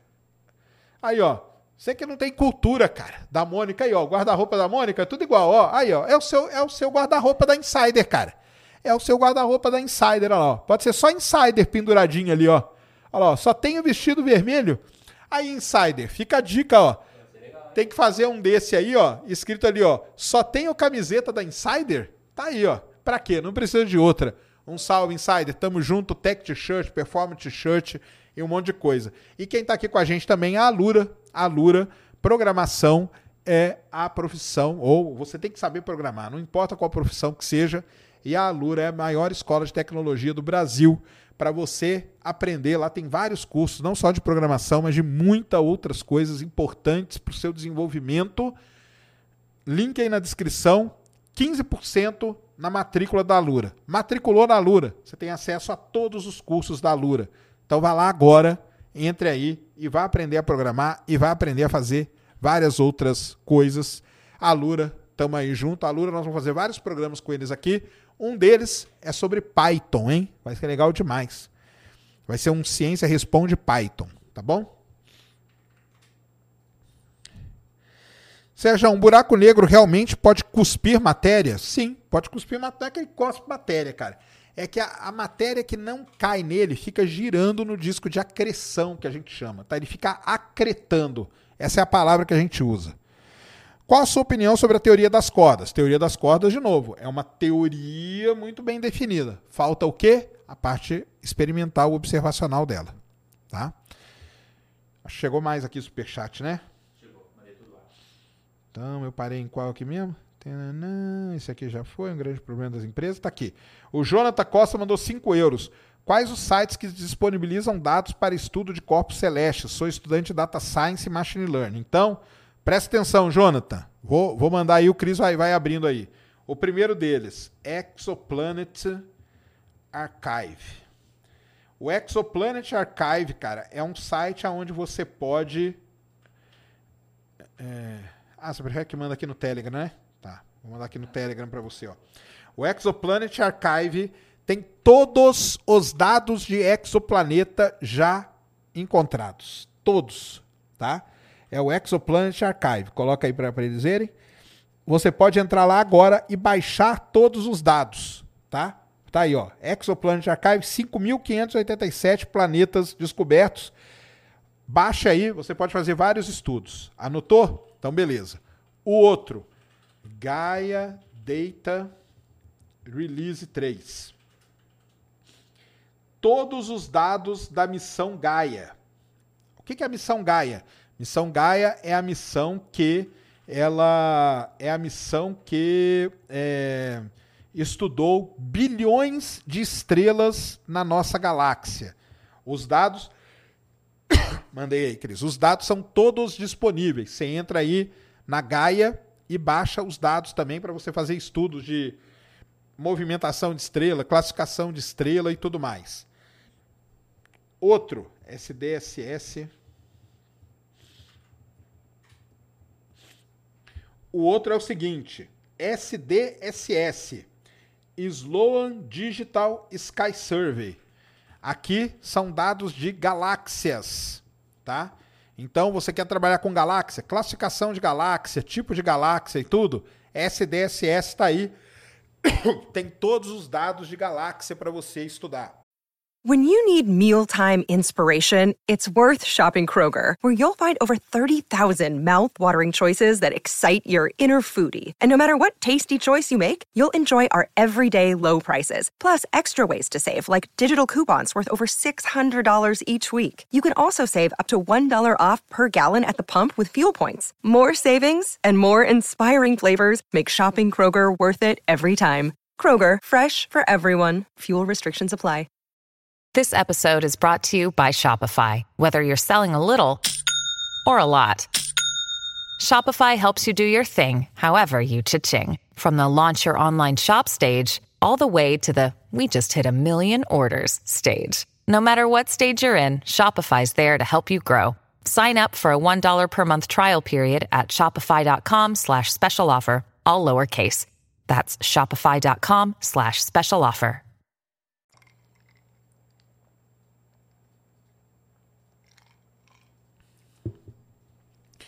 E aí, se você quer dados de planetas, existe um negócio chamado PDS NASA Dataset, que é o Planetary Data System da NASA. Então você entra aí, ó, no Planetary Data System da NASA. Deixa eu colocar aqui, aí você vai ter que dar uma fuçada, cara. Aí você vai ter que dar uma escafrunchada aí, ó. É o PDS que a gente chama, Planetary Data System da NASA. Tem todos os dados de missões planetárias. Fora isso, eu já mostrei aqui uma vez. Temos o Mikulski, Mikulski é, Archive for Space Telescope. Tá aqui também, ó. É o famoso MAST, tá? Que é o Mikulski, esse aqui, ó, o último aí, ó. Já tá bom de dado, hein? Tem dado pra caramba, hein? Tem dado em casa? pessoal que não é de exatas, pessoal que não é de exatas não vai, não vai, não vai, não vai pegar a referência. Esse último aí, ó, é o, esse aí é o PDS que o Cris está mostrando. E agora eu mandei o outro ali, que é o Mikulski. O Mikulski é o, da, é, o, é o site da NASA que tem todos os dados de telescópios espaciais. Hubble, Spitzer, Chandra e James Webb hoje, para você baixar. O dado que tiver um cadeado é que é um dado que está embargado. Embargado por quem? Por um grupo de pesquisa. E o dado que tiver livre é o dado que você pode baixar e estudar. Tá bom? Alguns, alguns riram aí, né? alguns riram. A maior parte não vai entender. Quem tá rindo aí é da área de, de exatas, né? Você que tá rindo aí é da área de exatas. Tá bom?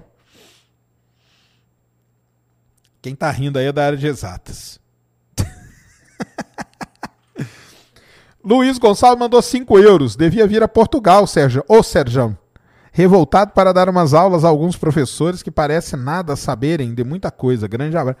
Ué, podemos, cara. Eu vou para qualquer lugar, cara. Mandando, tamo indo. Aliás, tem muita gente mandando euro aqui. Tem muita gente da Europa aqui hoje, parece. 5,99, Valério Júnior. Sérgio, poderia levar o professor Ricardo? Não, não vou levar. Isso aí eu não levo, não. Deu certo o pouso na lua ontem? Volte aqui e assista do começo. Quem tá rindo tá na quinta série ainda? Não, acho que quem tá rindo é da área de, de exatas. O resto do pessoal não vai entender, não. Não vai entender a referência. não vão entender a referência. Não vão mesmo. É... Então tá aí. Mikilski, acho que tá bom de dado, né? Tá bom. Cara, você mexendo em qualquer um desses aí, você tá feito, tá? É quem que mandou a pergunta foi o?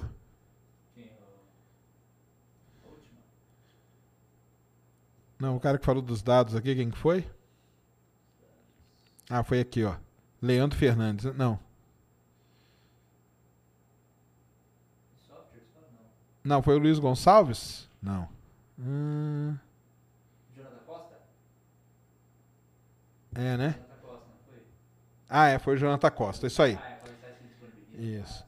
Aí o Vicente Sanches me mandou 5 reais. Indica alguma pós para engenharia mecânica, outra. Eu fiz engenharia em segurança do trabalho. Estou pensando em fazer em manutenção ou petróleo. Engenharia do petróleo, então, cara, manda bala. Engenharia do petróleo tem na UENF, tem na, em Campinas, tem na Federal do Ceará. Tem vários lugares. É, Federal Rural do Rio, Federal do Rio, Federal Fluminense, tá? Gabriel Gonçalves colou grau em engenharia mecatrônica hoje. Cara, o que, que você está fazendo aqui, cara? Vai comemorar, cara. Parabéns aí. Anderson Campos mandou cincão. Luiz Gonçalves, acho que eu já li. Rita mandou doisão. Sérgio, cadê a antimatéria? Virou matéria escura? Boa pergunta, né? Antimatéria é um dos grandes mistérios do universo. O Egmar mandou mais cincão. Sérgio, não entendi. Como pode um asteroide que é tão infinitamente menor do que a Terra causar tanta destruição e extinção dos dinossauros? Então, porque na verdade, o, o Egmar, ele causou foi a extinção dos dinossauros, né? Que era a vida na Terra. Ele nem mexeu e nem abalou com a Terra. Mas por que, que ele causou isso? Porque a mudança atmosférica que ele provocou depois da sua colisão foi tão grande, tão grande, que mudou a atmosfera, mudou os gases, tampou o sol e isso acabou acabando com a vida, tá? Leonardo Fernandes mandou cincão. Seria interessante ouvir o que ele acha de engenheiros de software. Eu acho muito legal, ué. Ah, sim, do, do, do, do cara aí? Então traga sua pergunta, cara, quando ele vier. Muito sem graduação, atuando nacionalmente e internacionalmente. Isso aí. Engel Shirt, estava ontem aí, né, Engel? Mandou doisão.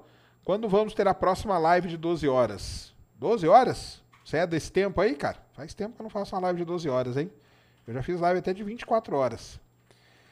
Danilo Matos, quando pensa em chamar o físico professor Laércio Fonseca, vai ser um papo legal, até mesmo ele tem história do ET e odeio ufólogo, que por falar em besteira. Bora, anota aí, ô Gabi, Laércio Fonseca. O William Kluck mandou cincão, 2013 mais ou menos, eu vi um meteoro verde em Curitiba, sabe algo? Cara, era um meteoro normal. Sobre queria saber mais, faz um vídeo sobre. Queria saber mais sobre. É um meteoro, cara. Meteoros são normalmente verdes quando eles queimam na atmosfera. Samir Vaz mandou 5 reais. Serjão, tendo a Terra como um ponto de partida, qual lado do universo é mais explorado?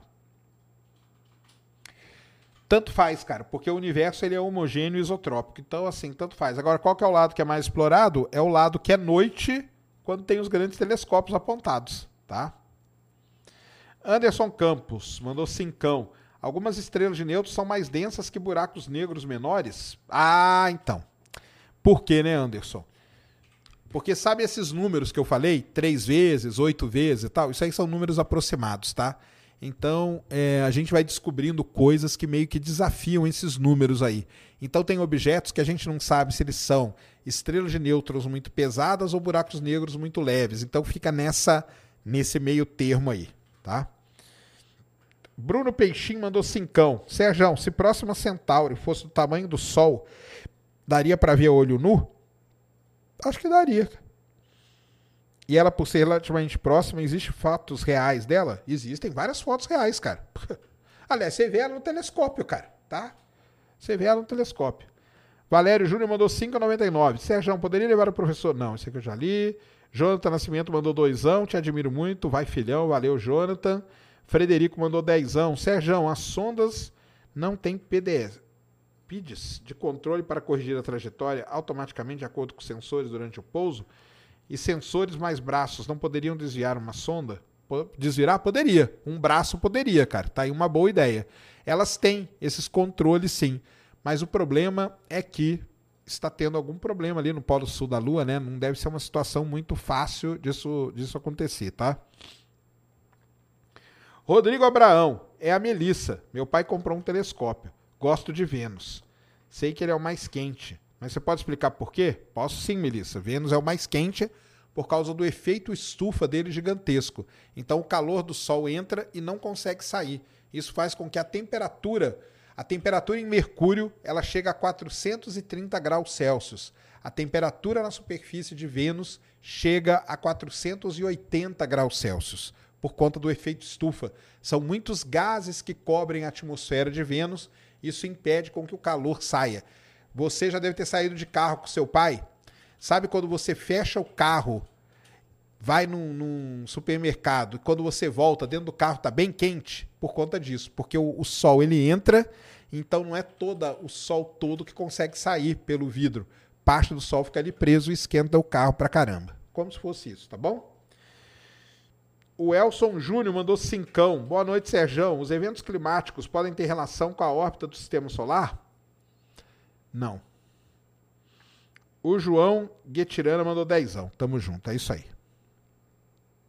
Acho que li todos até agora. Ah, chegou, né? Ah, o Rodrigo Abraão. É, não, esse aqui é do Rodrigo Abraão já li.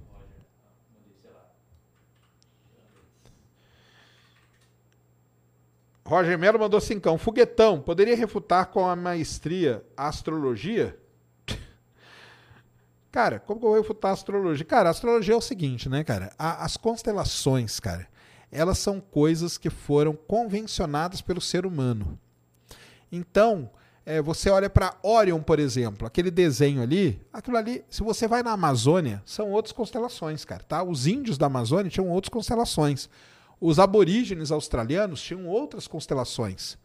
Aquelas constelações que a gente vê hoje, que é onde se baseia a astrologia, Capricórnio, Câncer, Peixes, Virgem, que é o meu caso, né? Que eu sou virginiano. É... Essas constelações são convenções feitas por um grupo restrito de pessoas que, naquele momento, se reuniram para quê? Para ajudar. Por exemplo, eu descobri uma supernova. Aonde que ela está? Ela está na constelação de Peixes. Então, aquela constelação de Peixes vale para todo mundo que está naquele sistema. Só que os índios, por exemplo, eles tinham três, quatro constelações, que era o barqueiro, a serpente e uma outra lá. Lá na Austrália tem outras constelações. Fora isso, né? Para quem não sabe, as constelações aqui no hemisfério sul estão todas de cabeça para baixo. Por quê? Porque a Terra é redonda e as constelações foram definidas aonde? No hemisfério norte. Então, como que você pode dizer que o Sol está em Câncer, que é um negócio criado pelo ser humano pode interferir na sua vida aqui na Terra?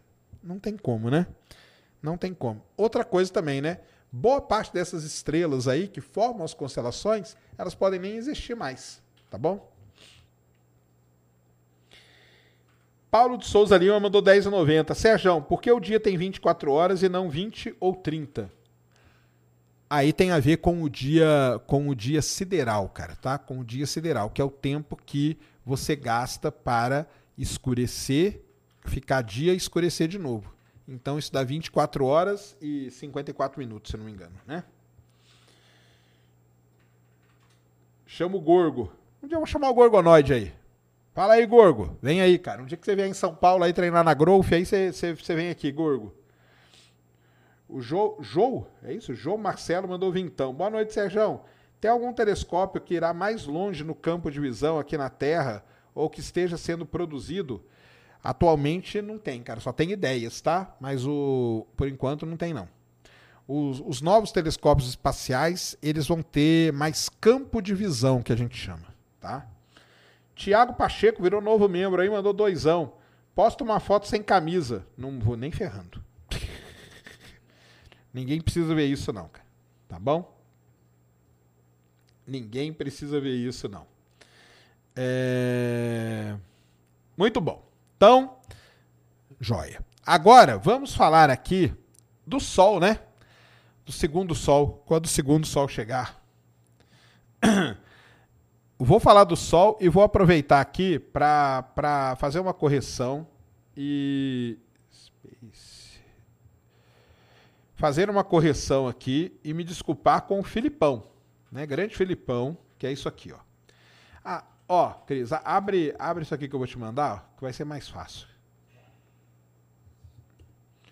Eu tô escondendo o shape igual o Ramon. Aliás, o Ramon Dino viajou hoje para Ohio, né? Porque semana que vem é o Arnold Ohio, todo mundo na torcida do grande Ramon, do Marcelo Horst também, dos brasileiros, né? Brandão, toda a galera lá que vai estar tá concorrendo no Arnold Olímpia, lá no Olímpia não, né? Arnold, não sei o que chama, tá? Lá em Ohio. O Everton Souto mandou dezão. Boa noite, Serjão. Como se dá as diferenças de densidade e pressão no interior da estrela? Será possível o núcleo de uma estrela ser sólido? Todas as pressões ao longo das camadas de uma estrela? Bem, então vamos lá. A pressão, ela se dá pelo tamanho da estrela e aquele material pressionando. A estrela, ela é um plasma, tá? Ela não é nem uma bola de fogo, ela nem é líquida, igual o pessoal está defendendo hoje. Ela não é gás, ela é plasma, que a gente chama, que é um estado da matéria. Tá bom? Então, assim, não dá para ter um núcleo sólido. Né? Não dá para ter um núcleo sólido. Agora, a pressão ela é muito grande lá no meio, porque você tem muita reação, muita coisa, tem muito material pressionando a estrela, porém existe um equilíbrio hidrostático que a gente chama. Existe a, a gravidade pressionando a estrela e a pressão de radiação jogando ela para fora. Enquanto isso está equilibrado, a estrela fica aqui, ó quando uma dessas coisas desequilibrar, ou a estrela começa a inchar, quando a pressão de radiação ganha, ou ela colapsa, quando a gravidade ganha. Tá bom? Boa noite, Sérgio. Pode explicar os super, superluminous e tachyons? Pô, cara, isso aí eu não vou saber explicar, não. Tachyons são pa, pa, partículas, né? Rafael Gomes mandou cinquentão. Top superchat aí, ó. Você é top. Você que é, cara. Obrigado aí. Então vamos lá, ó. É, existe esse perfil aí no, no Twitter que é muito bom, chamado Space Weather Live, tá? O que, que é Space Weather? É o clima espacial. Muito bem. Ontem, o que, que aconteceu então? Então, desce aí, Cris, um pouquinho. Ontem aconteceu é, um negócio chamado uma flare. Pode ir lá embaixo. Deixa eu ver aqui onde você vai. Hum, mais, mais, mais, mais. Aí, tá bom aí. Isso aí, ó, que vocês estão vendo, esse brilhão aí, ó. Isso aqui é uma flare. O que é uma flare no Sol? O Sol, eu já falei para vocês que o campo magnético dele é todo bagunçado, né? Ele não é um negócio bipolar bonitinho igual a Terra, né? Ele é todo bagunçado. E as linhas de campo magnético, elas começam a se aglomerar em determinados lugares, até que chega um ponto que aquilo ali explode.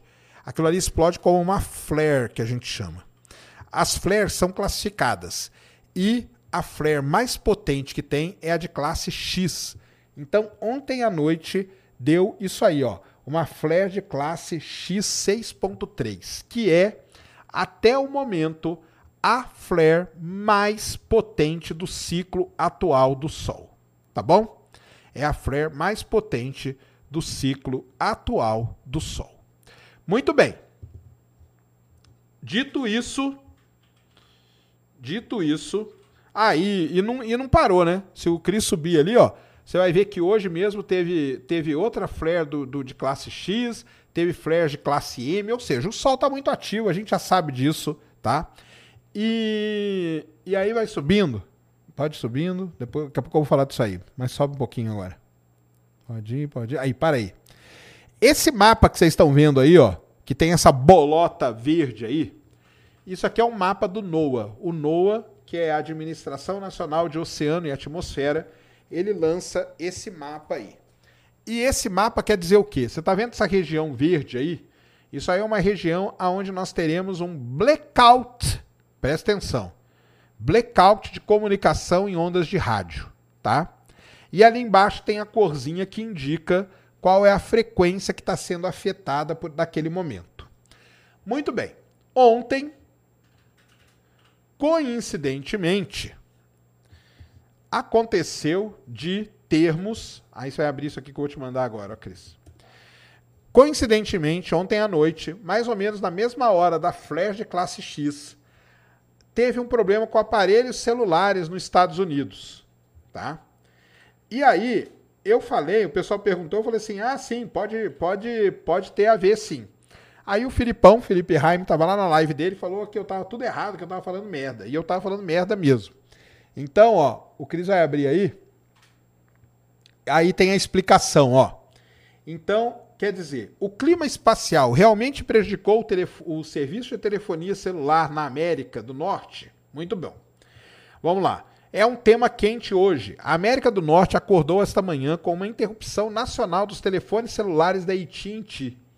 Isso é causado pelas duas erupções, isso aqui que eu estou lendo, tá? Isso é causado pelas duas erupções solares de classe X da região de manchas solares 3590.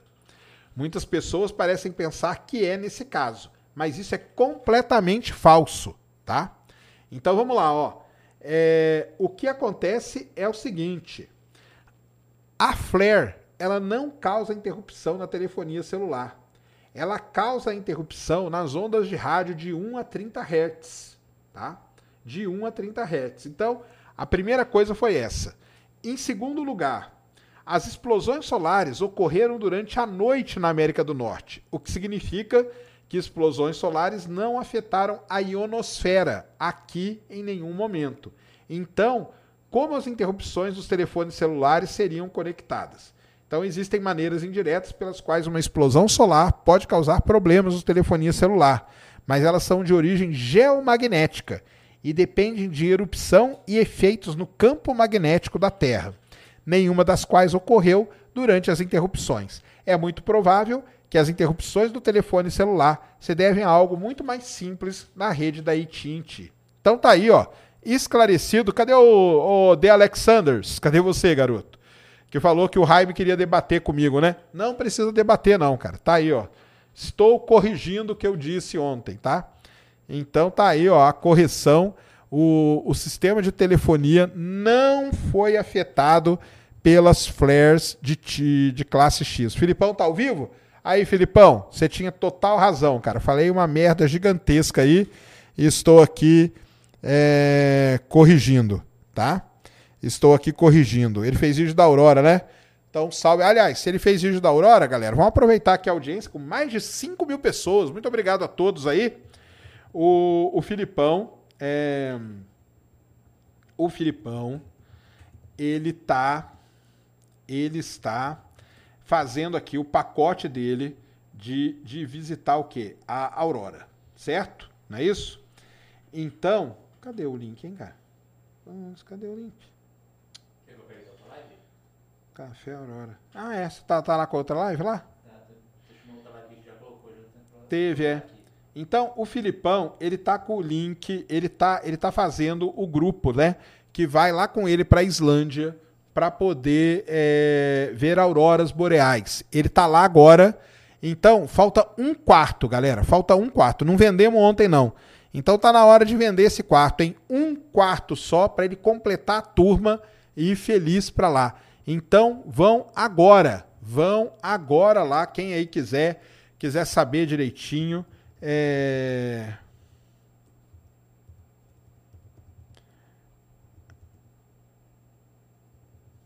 Vai lá agora.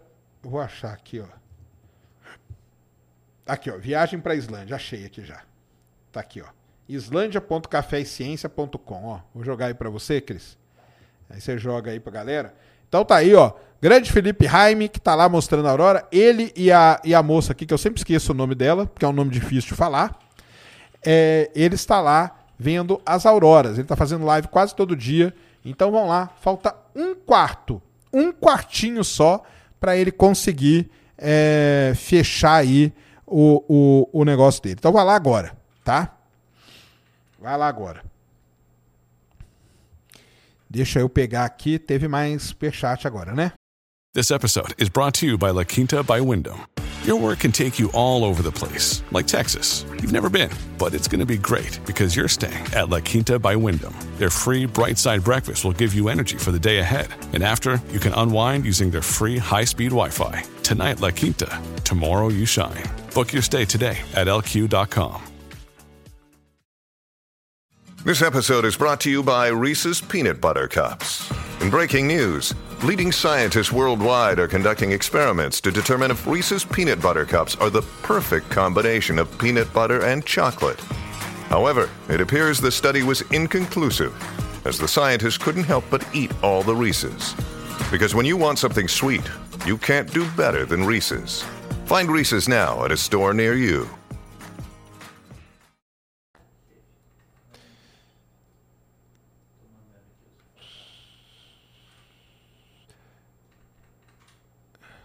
O Quan Dallas. Cauã, Cauã Dallas. Boa noite, Serjão. Pode explicar? Ah, tá. Esse aqui é o do Tachyons, cara. Esse aí vai ter que ficar pro outro. Esse aí vai ter que ficar pro dia que a gente fizer aqui o Ciência Responde Quântica, tá? Egon Shirt, Serjão, o que você acha que foi o sinal WOW? Será que algum dia vamos encontrar um novo sinal semelhante? Quando vou para Curitiba? Curitoba? Hum, Curitoba não sei, hein, cara. Não sei se tá na lista lá, não. Pode ser que a gente coloque, tá? É, o sinal WOW, cara, é, está ligado com o quê? Com a Floresta Negra, né? Com a Floresta Negra.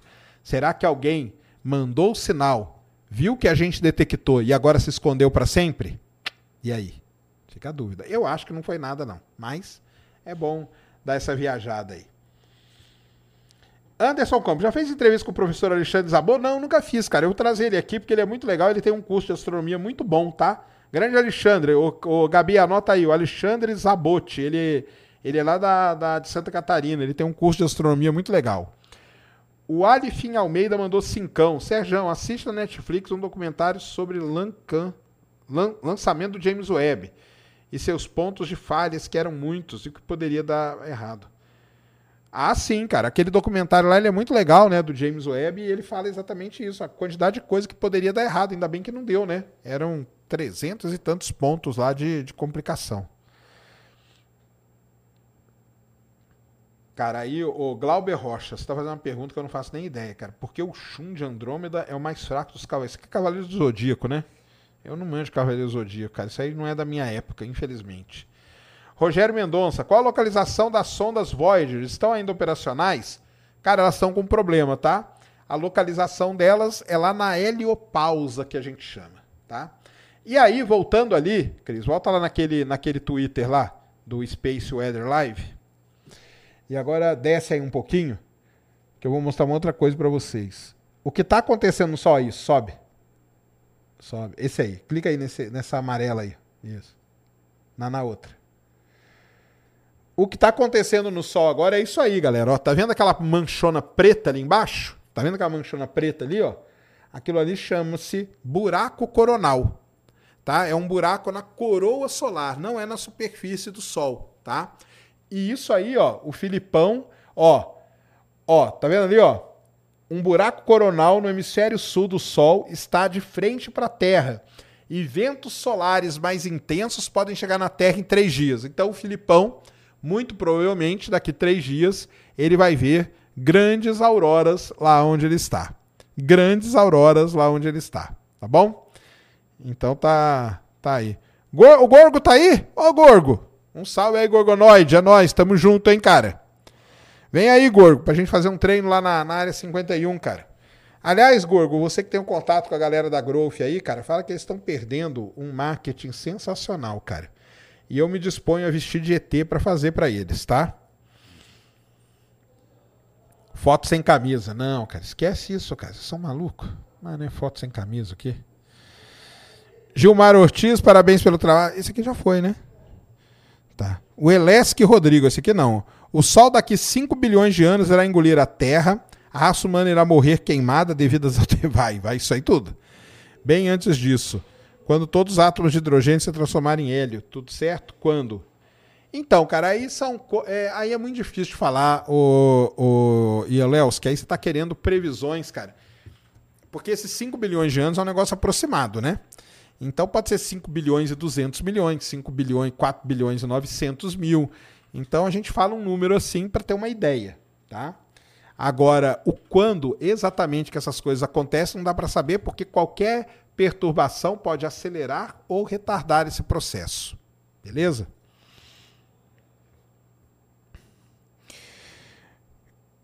O pessoal que está perguntando sobre as atualizações do pouso na Lua, a nave pousou de lado. A nave pousou de lado. Volta aqui no início da live que nós falamos aí pelo menos uns 20 minutos sobre isso, tá? Bruno Peixinho mandou cincão. Serjão, sei que não é bem um assunto, mas e uma reportagem que o local do lançamento do Starship vai ser reformado.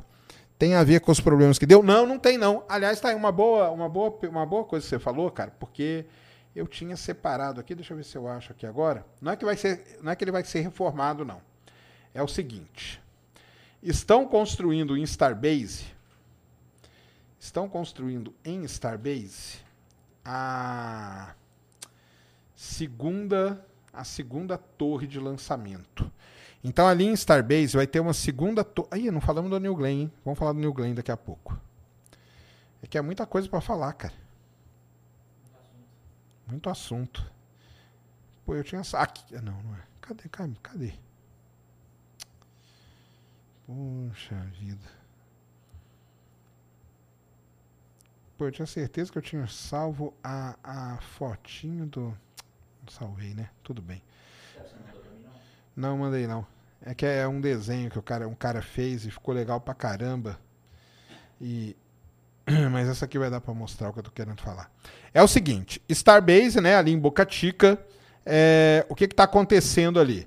Eles estão, né? Então vamos, vamos, vamos aproveitar e falar aqui então atualizações do Starship para vocês. Atualizações do Starship. O Starship atual, que ele é formado pelo Booster 10 e pelo Chip 28, ele ficou montado alguns dias. Eu mandei, ó, abre aí esse outro aí que eu mandei. Ele ficou montado alguns dias e agora ele foi desmontado, foi desempilhado, né? Então fica assim, ó. O Starship fica aqui, o chip 28 em cima, embaixo, o Starship em cima. Tá vendo ali, ó? Ali é o booster e ali são os Starship. Ele foi desmontado porque é normal. Eles vão fazer ali pequenos ajustes para então preparar para o lançamento. Quando que é o lançamento? De acordo com Elon Musk, segunda semana, segunda semana de março. E aí, eu queria é, agradecer a muitas pessoas que me mandaram mensagem para ajudar a patrocinar minha ida para lá. Valeu demais. Ainda não consegui o contrato com a Link. Eu, cadê o pessoal da Link Business School lá? Vem falar comigo aí. Eu não consegui, eu mandei uma mensagem no Insta deles. Então depois vamos ver se o pessoal fala. Mas alguns já vieram falar comigo e acho que vai rolar sim o patrocínio para ir lá para Starbase, né? Para Boca Chica. Então o que eu quero mostrar é o seguinte, dá, clica aí nessa foto aí que vai ficar grandona aí. O que vocês estão vendo aí, ó, em primeiro plano, esse negócio aí que parece que está pela metade, isso é o início da estrutura da segunda torre de lançamento do Starship, tá? Do segundo, da segunda torre de lançamento do Starship. Então, ali em Boca Chica já tem uma torre da onde o Starship é lançado e vai ter outra torre do lado, da onde o Starship também vai ser lançado. Então tá ali. E ali atrás, ó que legal, você vê os chips, ó. Tá vendo? As várias naves que já estão prontas. O, foi falado ontem, se não me engano, que o, o Elon Musk ele quer fazer nove lançamentos do Starship esse ano. Nove, tá? Então é aquele ritmo de teste acelerado que é o que a, que a, que a SpaceX está acostumado. Beleza? Então é isso aí que está acontecendo lá. No momento, eles estão desmontados. O, o, o chip ele está num pedaço ali sendo testado. O booster foi levado para Mega Bay, onde ele vai ser arrumado algumas coisas também. E aí, Depois que eles estiverem com todos os ajustes feitos, eles vão ser empilhados de novo. WDR, que é o Wet Dress Rehearsal, que é o ensaio geral, alguns testes estáticos e aí é lançar provavelmente segunda semana de março, tá bom? Quero estar lá. Um agradecimento a todo mundo que me procurou. Quem aí, você que é empresário, que quer ter a sua marca aí associada a uma das coisas mais sensacionais da história da humanidade, que é o lançamento do maior foguete do mundo, que é o Starship, patrocine o Space Today. A passagem eu já tenho, preciso da do apoio agora para poder viver lá esses dias, pagar é, aluguel de carro, pagar o barco, pagar comida, todas essas coisas, estadia, tá? Então, conto com vocês aí, empresários aí que, que são do ramo aí, ou de qualquer ramo, né? Mas que queiram ter a marca associada a isso. Beleza? Hum...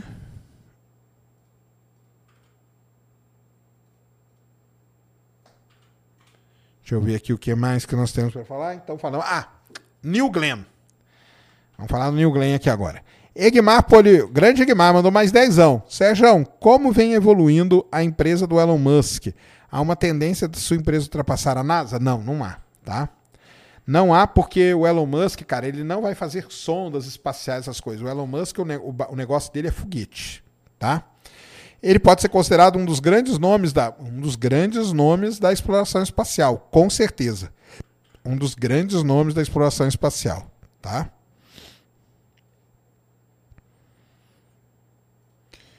O Felipe Maia falou aqui: Sérgio, conheço alguém que tem a fita do ET de Varginha. Ele está disposto a dar a fita pra gente ou vender? Fala aí com ele, cara. Fala aí com ele. Continuando falando de foguetes, vamos falar dele, do New Glenn. Alguém sabe o que é o New Glenn? New Glenn é o novo foguetão da. Deixa eu te mandar aqui, Cris, outra negócio. Ah, cadê aqui que tem as fotos dele? Então, para quem não sabe, existe uma empresa chamada Blue Origin, que é de um outro bilionário chamado Jeff Bezos. E essa empresa, ela está fazendo um foguete que é um, vai ser um dos maiores foguetes do mundo também. O foguete é chamado de New Glenn. Por que New Glenn? Porque o nome dos foguetes da Blue Origin, mandei para você, são o nome dos primeiros astronautas americanos. Então a gente tem o Neil Shepard, que é aquele que o Vitor voou, né, que o pessoal voa, que vai até, faz aquela parábola, né, vai até ali 100 km e volta. E o novo foguete da Blue Origin é o New Glenn. O New Glenn, tá? Para vocês terem uma ideia, ele é um foguete que tem 98 metros de altura, ou seja, ele é um foguete da classe do Starship, que tem 122, do SLS, que tem 110. Pode clicar nas fotos ali. Aí clica na segunda ali, que eu acho que vai estar melhor. Aí, ó. Ou na terceira, vamos ver.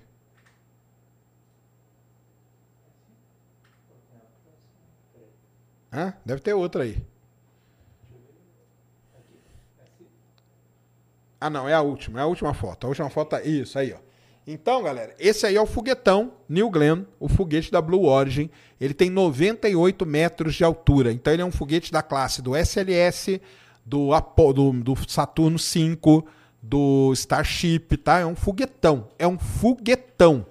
Ele tá aí na plataforma 36. Ele foi colocado na plataforma 36 e vão começar a fazer testes com ele, tá? Então, o New Glenn, que até então era meio que uma piada, que ninguém via, ah, eu é, era igual, era igual, como que é aquela música lá? É igual caviar, né? Nunca vi, não comi, só, só ouço falar. O New Glenn era a mesma coisa. Ninguém tinha visto, ninguém tinha nada, só ouvia falar nele. E aí, essa semana, o Jeff. Aí tem uma foto ali, volta ali, que tá o Jeff Bezos ali, ó. Para o pessoal que não sabe, mais uma. Aí, ó. Aí tá o Jeff Bezos, esse careca aí do lado da direita aí, ó com esse, com esse capuz aí dobrado é o Jeff Bezos. Ele tá ali vendo o foguetão dele. No pé de 36, o famoso New Glenn. Então, terê, o, os Estados Unidos, tá, pessoal?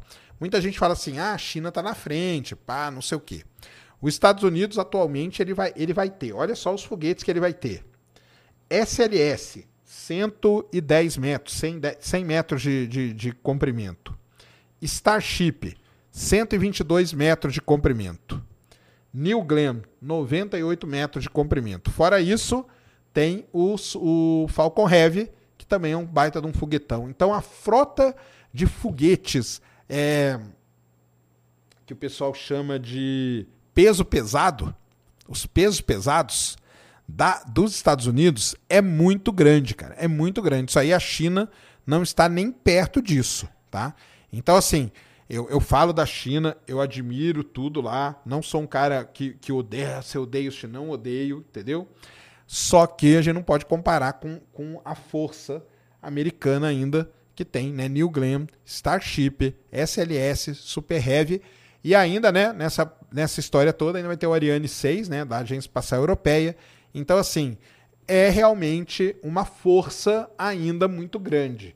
E esse é um foguete, era um foguete muito esperado ver ele, e agora nós vimos ele na plataforma essa semana. Então tá aí o New Glenn, o foguetão de 98 metros de altura, tá ali, ó, eles falando ali, ó, tá? Tem trabalhado para fornecer todo o sistema de comando e controle. É... E aí eles vão fazer isso aí, ó. Esse é um SLS. Tá aí, ó. É um foguete da classe do SLS que o pessoal fala. Tá bom? Então, New Glenn foi para a plataforma Starship, foi desmontado, deve ser montado em breve. Lançamento do Starship, de acordo com Elon Musk, segunda semana de março, tá? Segunda semana de março. E é isso que nós estamos esperando aí. É... O Enk En mandou dezão. Sérgio, sou seu fã há muito tempo. Gostaria que falasse um pouco sobre Betelgeuse. Caramba, cara, ó. Vai lá no Space Day, cara, que tem muito vídeo de Betelgeuse, cara, muito mesmo. Ultima, ultimamente tem muitas postagens a respeito do fim da sua vida. Qual a sua opinião? Eu acho que não. Cara, não dá para saber. Ela tá muito longe. Ela pode até ter morrido já. Ter explodido como uma supernova. Nós ainda não vamos, não vamos saber. Entendeu? É esse lance dela ter apagado, existe uma, uma explicação para isso, tá? Ela emitiu ali uma grande quantidade de gás, esse gás virou poeira e essa poeira tampou ali um pouco o brilho de BT. Grande BT, que a gente fala. Betelgeuse. O Glauber Rocha mandou cincão. Sérgio, faz uma live falando mais de você. De mim, cara? Não, ninguém tem interesse na minha vida. Não, cara, minha vida... Pff, muito sem graça, cara. Muito sem graça. Sérgio, o New Glenn voltará de ré? O New Glenn acho que não é reutilizado não, né? Agora eu não lembro. Posso estar falando merda, mas eu acho que o New Glenn não é não, tá? Acho que o New Glenn não é. Esse careca vendo o foguetão dele. É isso mesmo, é o, é o Jeff Bezos vendo o foguetão dele, o New Glenn ali na plataforma, tá? É o New Glenn vendo o foguetão dele ali. Chegou a ver o Space Adventure que está vindo para o Brasil, em Balneário. Lá em Balneário. Então, o Space Adventure ele está em Gramado e está indo para Balneário Camboriú, né? Legal demais, toda uma iniciativa aí do Heisman, grande empresário brasileiro, tá? O que existia antes do Big Bang? Aí, cara, é a pergunta de um bilhão de dólares. O Bananil deveria alugar Alcântara. Então, deveria, né, cara? Mas esquece, esquece Alcântara. Nunca foi tão tão em Aí ninguém fala, né? Que eu sempre tive razão que esquece Alcântara. Agora, quando chegaram a cogitar em lançar alguma coisa de Alcântara, vieram me encher o saco. Aê! Ah, falando de Alcântara. Falo, continuo falando. Esquece aquela porcaria.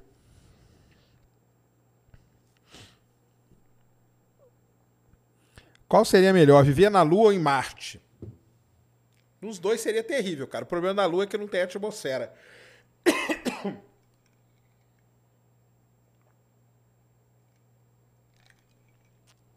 Por conta disso, viver em Marte é um pouco melhor, tá? Por conta disso, viver em Marte é um pouco melhor. João mandou cincão. Existe alguma teoria na física que possibilite observar eventos no presente do universo? Não tem, né, cara? Como você vai fazer? A não ser que você tenha que viajar mais rápido que a luz, né? Não tem como. Criei uma teoria a respeito da teoria do estado de Hartley-Hawking. Mandei no e-mail do Special Day. Ah, depois eu vou ver. Como faz para ajudar você a ir no lançamento? Bruno Peixinho. Boa pergunta do Bruno. Como faz para ajudar ir no lançamento?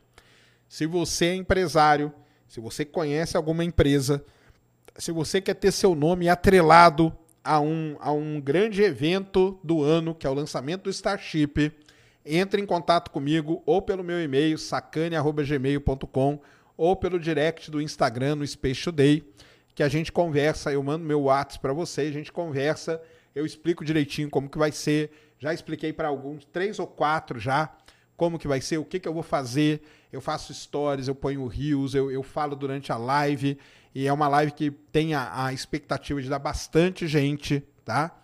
E, então, se você quiser ter o seu nome, entre em contato aí, vai ser um prazer, tá? Prazerzão. Se a Terra tivesse duas luas, ia ter um desequilíbrio de maré muito grande, tá? Muito grande mesmo. Tinha que lançar do litoral de São Paulo, é verdade. Sérgio, você aceita levarmos a fita do ET de Varginha no Ciência Enfim? Eu? Claro que aceito, cara. Pode trazer aqui. Que dia que vocês trazem? Diz aí, Felipe, que dia que você traz a fita aqui? A gente arruma. O problema é você arrumar um, um, um como que chama? Vídeo cassete, né? A gente arruma, tá? A gente arruma um vídeo cassete. O Edson Boaventura, Chuaz, eu chamo todos eles aqui. Vai trazer a fita mesmo? É só marcar o dia, cara. Me chama aí no, no Instagram ou manda um e-mail para sacane.gmail.com.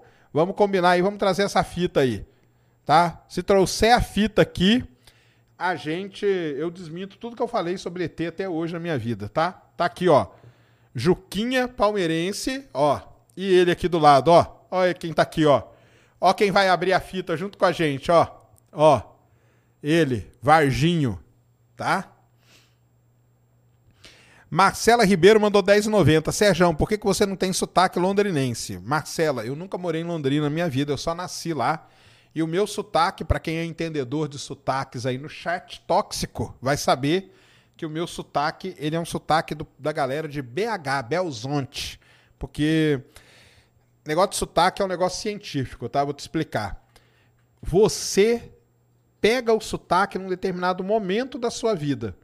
E aonde você viveu naquele determinado momento, você fica com sotaque. Por exemplo, eu já estou em São Paulo há 30 anos, mas eu não tenho sotaque de paulista nem de paulistano. O meu sotaque continua do sotaque de Belzonte, do mineiro, tá bom? Look, Bumble knows you're exhausted by dating. All the must not take yourself too seriously and 6-1 since that matters. And what do I even say other than hey? well, That's why they're introducing an all new Bumble with exciting features to make compatibility easier, starting the chat better, and dating safer. They've changed, so you don't have to. Download the new Bumble now.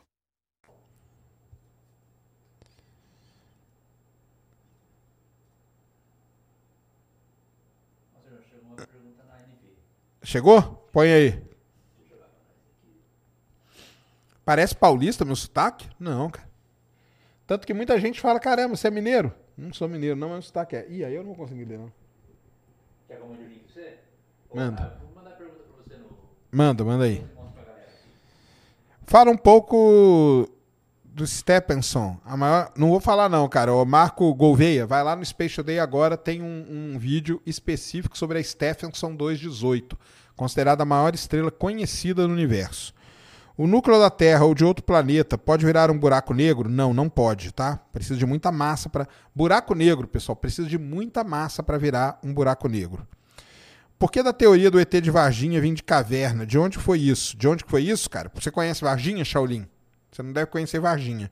Varginha, Cláudio, São Tomé das Letras, toda aquela região ali, ela é cercada de cavernas, tá? E poucos dias antes do incidente de Varginha, tinha chovido muito. Então, a hipótese é que bichos que vivem ali na caverna e que não são tão conhecidos assim podem ter saído da caverna porque a caverna ficou inundada. É daí que vem a teoria, tá?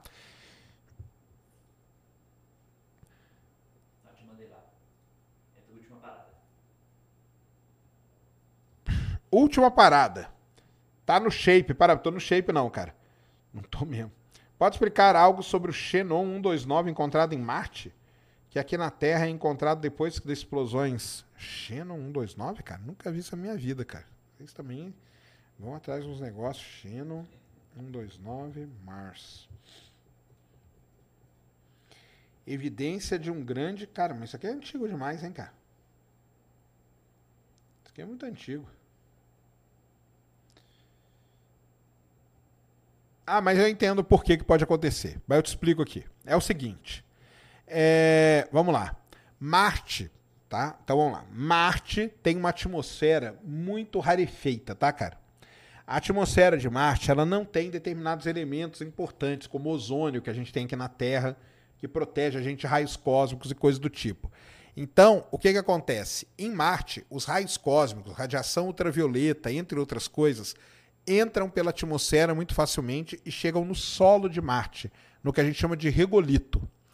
Quando a, existe a interação entre os raios cósmicos e a radiação ultravioleta, entre outras coisas, com os elementos que estão no rigolito marciano, acontece a formação de novos elementos, como o crômio que eu estou vendo aqui, e o xenônio, tanto 124 como 126 como 129, tá? E isso aqui na Terra a gente não tem. Mas quando você tem uma explosão nuclear, que é uma situação extrema que tem aqui no planeta, aí acaba acontecendo a formação desses elementos. Tá bom? tá explicado? Bruno Leonídio mandou cincão. Serjola.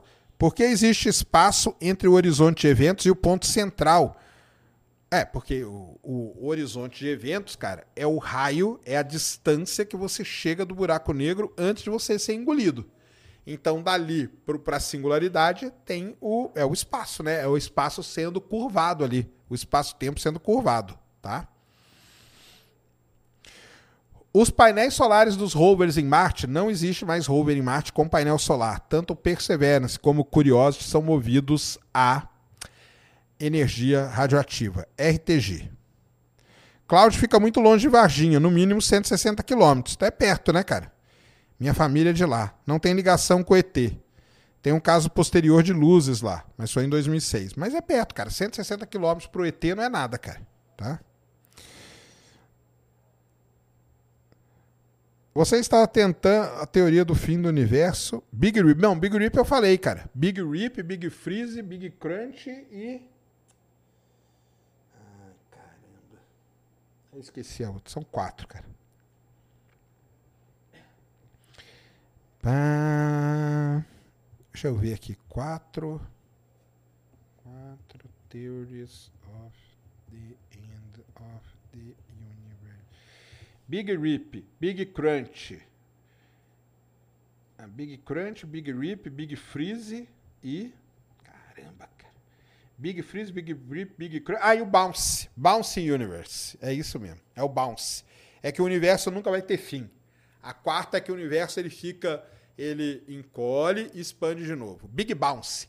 Big Bounce, Big Rip, Big Crunch e Big Freeze. Tá aí. É isso? Acho que é isso, hein? Foi?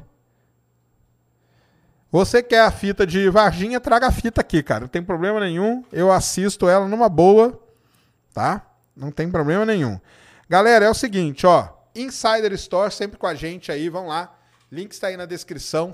é, Ciência 12 é o cupom, tá? Ciência 12 é o cupom. Tech T-shirt, Performance T-shirt. E tem cueca, tem meia, tem boné, tem bermuda. Tem a bermuda que não molha, que é legal pra caramba, tá? Então vão tudo lá. Ciência 12, valeu Insider, tamo junto. Alura, 15% na matrícula, vai estudar a programação e tudo que a Alura te fornece, que é muito bom. 15% de desconto. Você faz uma matrícula e tem acesso a todos os cursos da Alura. 15% de desconto, link aí na descrição também. Outra coisa, Space Day Plus, ajuda nós lá. R$ 29,00 por mês, menos de um real por dia muito material inédito e exclusivo para vocês na plataforma do Space Today.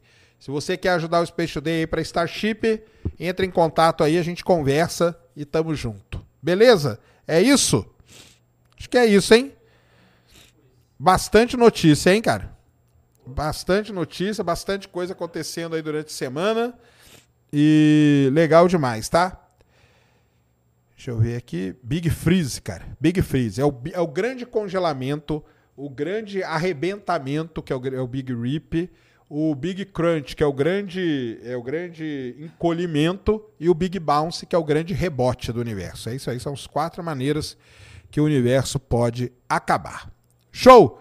Galera, só agradecer vocês demais por estarem aí com a gente. 5 mil pessoas. top demais. Muito obrigado. Que bom que vocês estão gostando aqui do Ciência Sem Fim News. Vocês ajudam demais o, o Ciência Sem Fim. Fiquem ligados que domingo sai no, a nossa agenda. Semana que vem temos Ciência Sem Fim aí. É, deixa eu ver o que, nós temos aqui para os próximos dias aí de coisas. Amanhã, amanhã tem lançamento, tá? Amanhã tem um Falcon 9zinho. Amanhã, seis e meia da tarde. Deixa eu ver aqui, ó, só para já explicar para vocês.